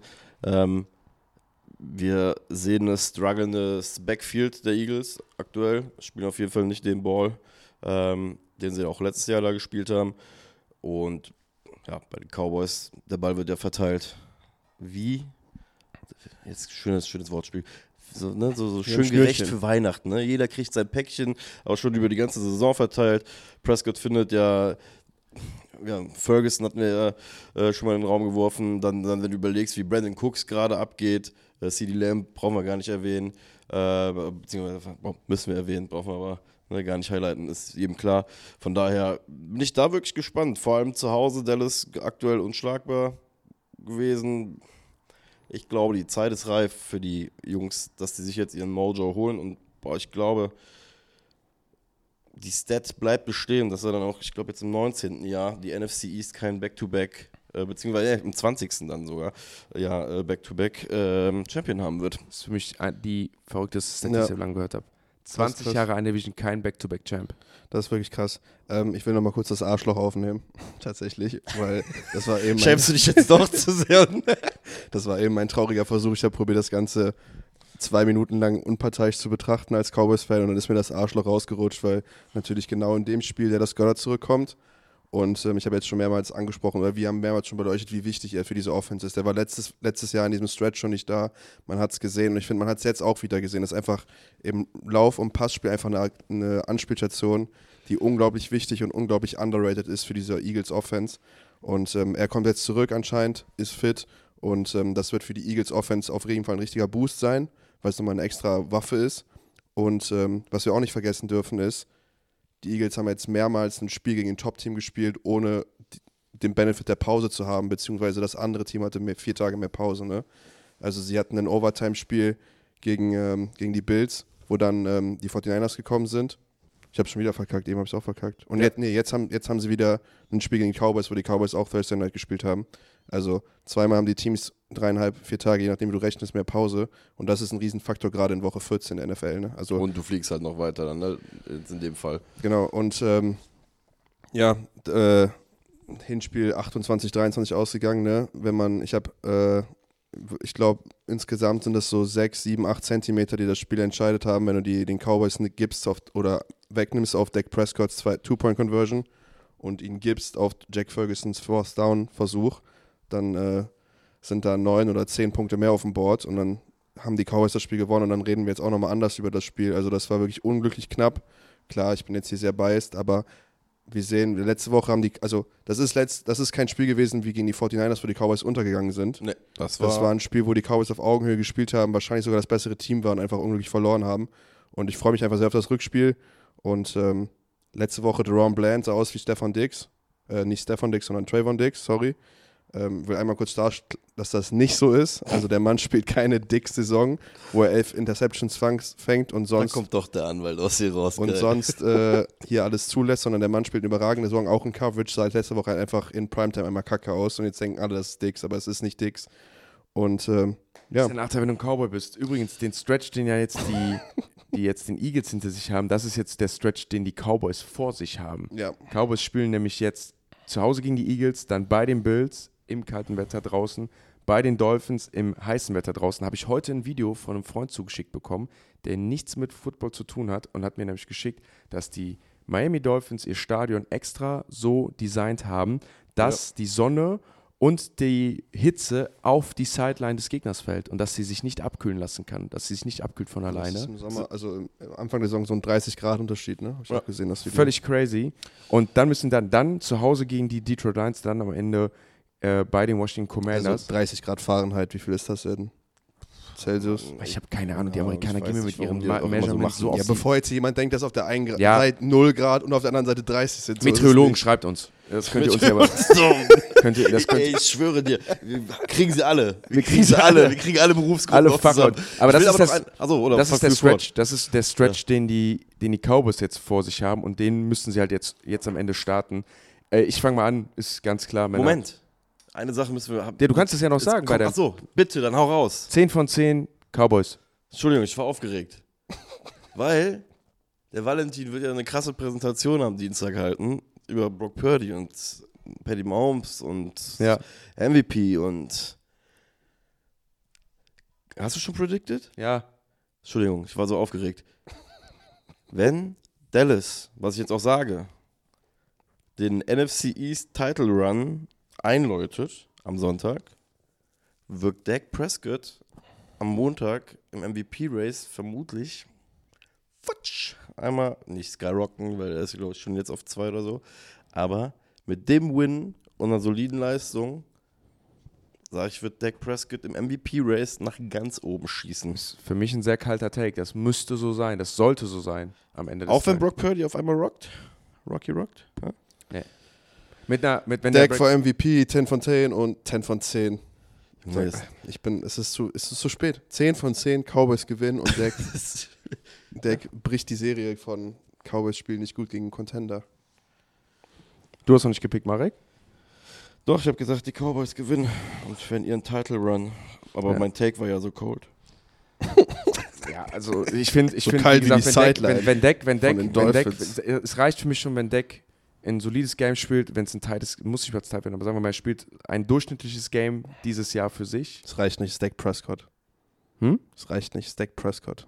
Achso, meinst du jetzt den Bias, weil den alle haten, weil er Ja. Deck ist? Naja, komm.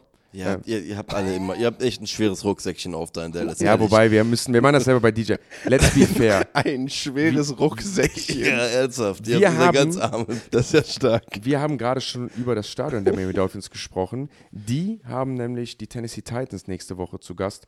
Und da bin ich echt froh, dass das Game jetzt kommt, weil da sind wir uns, glaube ich, alle einig, das wird ein Run-Through von Tyreek Hill, Tour Tagovailoa durch äh, die Tennessee Titans und Mike Vrabel seine Defense. Warum lachst du jetzt so? Weil ich gesagt habe, Mike Vrabel seine Defense, weil es so falsch ist. Dem Mike Vrabel seine Defense. Naja, am Ende des Tages sind die, Miami Dolphins mit, sind die Miami Dolphins hier mit 13 Punkten favorisiert. Ich glaube das auch völlig zu Recht. Ich schätze die Tennessee Titans übrigens ziemlich so ein, wie ich irgendwie die Washington Commanders einschätze und die haben die Dolphins ja jetzt auch komplett wegdominiert. Das Einzige, worauf ich mich bei so einem Game freue, ist halt zu sehen, ob Tyreek Hill es schafft, weiter einen Schritt Richtung MVP zu machen, falls einer der eben besagten Quarterbacks dann doch struggelt und nicht gut performt. Jalen Ramsey gegen DeAndre Hopkins. Punkt. Ja, das ist ja wirklich was Erwähnenswertes jetzt in dem Spiel, wo man sagen kann, hey. Ey, der Typ hat, der Typ hat heute teilweise drei, vier Minuten Monologe gehalten über Sachen Ja. und Die sitzt niemand, jetzt bei so einem die Spiel. niemand, wo der sagt gerade noch zwei- zuhört, gehört hat ja, bisher. ja, aber du sitzt dann hier und sagst dann auf einmal nur noch der gegen den. Und das reicht. Ich glaube, die Folge hat richtig Potenzial, dass die für uns sehr, sehr witzig ist und für alle von draußen kaum anzuhören. Das glaube ich nicht. Nein. okay.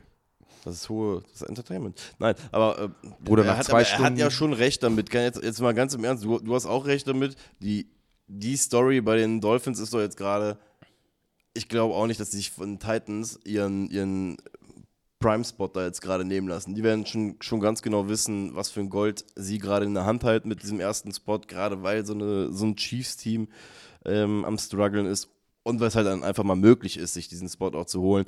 Dementsprechend alles auf Tyreek drauf. Ich glaube auch nicht, dass du dich in dem Spiel sogar damit verbrennen kannst, weil ich stelle mir halt immer die Frage, die Teams müssen doch jetzt riechen, dass der so kurz vor den 2000 ist, also dass diese 2000 so greifbar sind, dass du doch irgendwas machen musst, um das zu verhindern, dass es eigentlich so offensichtlich ist, dass dieser Ball Ich habe mindestens zehnmal in seine Richtung fliegen wird. ich hab, ich hab das Video gesehen diese Woche von Mike McDaniels. Habt ihr das gesehen? McDaniel. Aber das Video von Mike McDaniels. Also ich habe das Video von Mike McDaniel. Aber was war das Video? Fuck ja, scheiße. Äh, auf jeden Fall habe ich das Video von Mike McDaniel gesehen. Habt ihr das gesehen zu dem Trade von äh, Tariq Hill? Nee. Es war richtig geil. Da geht es nämlich darum, dass der GM kam und in sein Office kommt und so meinte, ähm, so, ähm, die Chiefs haben angerufen, Tyreek is on the table. Und dann muss McDaniel sofort, meinte er, okay, alles klar, meinte er so, seine erste Reaktion war halt, okay, mach, safe, nimm alles. Meinte er aber, er musste erwachsen sein, weil er war noch nicht lang bei den Dolphins und hat gesagt, ja, okay, ich gucke erstmal Tape und hat sich dann jeden, jedes Target angeguckt, dann jeden, jeden Wurf, glaube ich, jedes Passing Play und dann, glaube ich, genau, jedes Target, jeden Wurf und dann das bis 2021 und hat so viel Tape geguckt, dass er danach meinte, es war noch schlimmer, dass er wirklich zum GM gegangen ist, egal was ist, nimm ihn. Das ist einer der wenigen Spieler, wo ich sagen würde, da wirfst du alles rein, zwei First-Round-Picks, noch ein Second-Round-Pick dazu, der kein Quarterback ist, weil er den so dominant fand. Und das passt ja zu deinem Punkt, wo er meinte, Alter, ich habe kein Video gesehen, wo den irgendeiner gestoppt hat. Du hast Tyreek Hill, ist nicht zu stoppen. Es gibt niemanden, der ihn stoppen kann. Er macht alles richtig, der kriegt alles hin. Und ich habe mir alles angeguckt von dem und da war mir klar, ich muss den haben. Ist natürlich auch sein Spieler und er erzählt es gut und erfüllt die Story, aber ich finde, das passt so dazu von, ja, anscheinend ja nicht. Anscheinend kriegt der Typ es halt einfach Jahr für Jahr, Spiel für Spiel hin. Kann man nichts dazu sagen. Ist für mich übrigens der einzige Spieler, der überhaupt ansatzweise als Nicht-Quarterback in dieser Konversation jemals sein kann. Und auch nur aus dem Grund, weil er Matchups und Coverage so krass bestimmt wie kein anderer. Also es gibt Ja. keinen Spieler in der NFL, der sowohl, als wenn er den Ball in der Hand hat, als auch wenn er nicht den Ball in der Hand hat, einfach nur als Decoy irgendwo rumläuft, mehr Leute mit sich zieht, mehr Augen mit sich zieht als Tyreek Hill. Und solange in dem MVP-Wort das Wort valuable drin ist, kannst du eigentlich nur einem Quarterback geben. Und Tyreek Hill ist der einzige für mich, wo ich sagen würde, der hat einen Value, der in seinem Peak vielleicht ansatzweise an das rankommt, was ein Quarterback auch liefern kann. Ich sage hier nicht, dass es so sein sollte. Ich glaube immer noch, der Quarterback, äh, der Wort sollte an den Quarterback gehen, solange das Valuable da drin steht. Aber der Mann spielt so eine krasse Saison auf einem anderen Level und das nicht nur mit seinen 1500 Yards, die er jetzt hat, sondern auch in den Bällen oder in den Spielzügen, wo er den Ball nicht bekommt, wie er das Spiel beeinflusst von den Dolphins und der ganzen gesamten Offense. Das ist äh, was, was seinergleichen sucht. Darf ich, eine Frage stellen? Eine interessante. Tyreek hat auf jeden Fall noch ein bisschen Verträgchen im, äh, in Miami. Ich glaube nicht, wenn er so viel Value hat, dass man ihn irgendwann ne, jetzt dann loswerden will. Jalen Waddle ist äh, der sieben bestgerankte Wide Receiver laut PFF. Könnte der aufgrund von Tyreek Hill in zwei, drei Jahren bei seinen Vertragsverhandlungen an Anführungsstrichen leiden, weil man sagt, hey, dein Kollege da rechts drüben, der kriegt so viel Attention, dass man es nachher so runterbrechen wird, mal auf Spiele, in denen Tyreek halt vielleicht mal nicht gespielt hat. Also könnte das, zum, äh, könnte das zum Problem für Jalen Waddle werden, obwohl er so, so gut gegradet ist, zum Beispiel, und so gute Stats hat? Denke ich, denke ich, denke ich natürlich, äh, dass, dass das ein Problem ist. Und genauso gradest du ja am Ende. Mit wem hast du gespielt, in welchen Situationen, wo wurdest du angeworfen? Ich Das mag T. Higgins-Problem wahrscheinlich dann auch. Ne? auch das T. Higgins-Problem, wobei T. Higgins ja auch ohne Jamar Chase echt ganz gut performt oder echt gut performt hat und seinen Impact hat. Ich finde bei Tyreek Hill, das ist übrigens dasselbe bei Miles Garrett, weil manchmal ist so dieses, das beste Argument für deine Qualität ist, wenn du nicht da bist. Ne? Wie bei Miles Garrett. Wenn Miles Garrett jetzt zum Beispiel mal zwei, drei Spiele bei den Bills in der Defense nicht spielen würde und die, die Qualität würde runtergehen, würde ich dann sagen, beweist du, er ist der most valuable player, ne? weil man es dann mal gesehen hat ohne ihn. Und ich hätte mal gerne mehr reifen Tour Tagovailoa gesehen, ohne Tyreek Hill und ohne, mit McDaniel aber, also diese Offense praktisch ohne Tyreek Hill und dann mit ihm. Weißt du, was ich meine? Also dann könnte man das Argument, was der Valentin gerade gesagt hat, wirklich handfest hinlegen und sagen, das ist der most valuable guy, weil seitdem ohne den diese Offense so, mit ihm diese Offense so. Das ist dann auch plakativ, man müsste alles nochmal betrachten, aber dann hätte es mehr Argument. So ist natürlich, und das sage ich halt auch, da stehen halt auch in Jalen Waddle ein richtig, einen hervorragenden Offense-Coordinator, der auch die auch ein Run-Game callt mit 250 Yards Rushing, ne? der einen Quarterback hat, der dann auf einmal funktioniert. Das sind dann so Sachen, wo ich dann bei Valentin sage, ja, kannst du nicht ihm den most valuable Spieler geben. So, ne? Es ist immer eine schöne Romantik, aber wenn du nicht so handfeste Dinge hast, wo du sagst, ey, es ist er und nur er und er bestimmt das Ding, so kannst du immer nur sagen, er ist ein großer Teil davon, aber keine Ahnung, am Ende ist wahrscheinlich McDaniel da wichtiger als er. Das könntest du zum Beispiel bei Andy Reid und Patrick Mahomes nicht sagen. Ich glaube, dass Patrick Mahomes eher wichtiger als Andy Reid.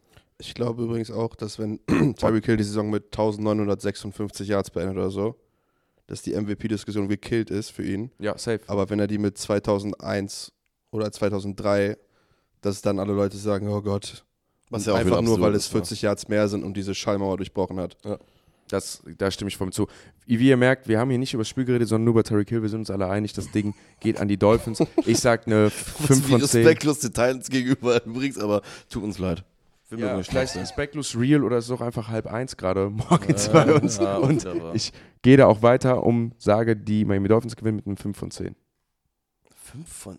Okay. Ich, Marek, wir haben immer, wir haben die Regel aufgestellt, weißt du nicht mehr? Was? Jedes. Dolphins-Game ist eine 5 von 10 mindestens. Achso, wegen Scheming. Oh, Ja, sorry. Ähm, ja, dann 5 von 10 Miami Dolphins. Du hast noch nichts gesagt? Ja, auch Dolphins 5 von 10. ja, das Ja, hört gut, aber kannst ja trotzdem höher gehen. Alter. Das ist doch kein Entschuldigung. Video hier. Entschuldigung. Äh, Jalen, Ramsey, Jalen Ramsey gegen die Andrew Hopkins. Warum ist es keine 7? Sorry, Ich ach hab ja, komm. Ich habe gerade echt hier gesessen und in so zwei Gesichter geguckt, die mich beide so wartend angucken und ich wusste nicht, was ihr von mir wollt. Macht er denn auf die, Ja, DK Metcalf eins. und redet nicht, ey. Naja, das Beste kommt zum Schluss. Ein alter, so. Klassi ein alter Klassiker der NFL. Das ist übrigens ein Boss-Move, by the way. Sorry. Alles gut, ich war nur. Ich dachte gerade, was sagst du jetzt noch? Wir waren noch gerade bei DK Metcalf und seiner, Sign seinem Language. Boss-Move. Achso. Dankeschön. So. So, Alter, jetzt Klasse. das Spiel, worauf wir alle gewartet haben. Alter Klassiker in der NFL, die Green Bay Packers gegen die New York Giants. Warum sich Leute fragen, warum ist das ein Monday Night Game? Genau deswegen, weil es wenig Teams gibt, die so viele Fans mitbringen und so viele Augen, einfach nur wegen des Logos auf dem Helm. Die Green Bay Packers haben eine 3-Game-Win-Streak und die New York Giants eine 2-Game-Win-Streak. Jetzt die große Frage, wessen Win-Streak geht hier zu Ende?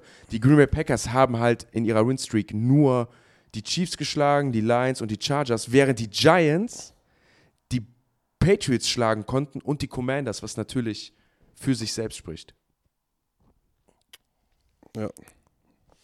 Ich weiß auch nicht, was ich zu dem Spiel groß sagen soll. Gut, guck mal, das Ding ist, in New York ist jetzt so gerade ein bisschen dieser äh, Tommy DeVito, diese Sweet Story wird jetzt ein bisschen bis Saisonende durchgespielt, bis wir dann. Äh, Sorry, ja, eine Sache. Tyrod Taylor ist echt der unglücklichste Quarterback der NFL. doch, das, das ist ein Der guter Mann Einwand. hat immer das Promise bekommen, dass er ein Starter ist und hat sich jedes Mal unglücklich verletzt und dann ist der Typ, der nach ihm war, reingekommen und hat besser gespielt und er saß auf der Bank wieder. Ja. Und ist günstiger, deutlich günstiger als er. Ja, und wie gesagt, bringt halt noch eine Wie, Geschichte war, wie mit. ist die Serie? Browns, Baker Mayfield, ne? Verletzt sich, Ja. Baker Mayfield kommt rein, Justin Herbert, dann wird dem armen Mann in die Lunge gestochen, Justin Herbert kommt rein, Justin Herbert übernimmt. Bills war ja auch vorher, ist die Playoffs sogar, hat die Leute in den Playoffs gefühlt, wird dann gecuttet praktisch. So, und jetzt hier wieder. Ja. So kann es laufen, ne? Ähm, Vielleicht be- beantwortet das übrigens die Frage, wer der beste Backup ist.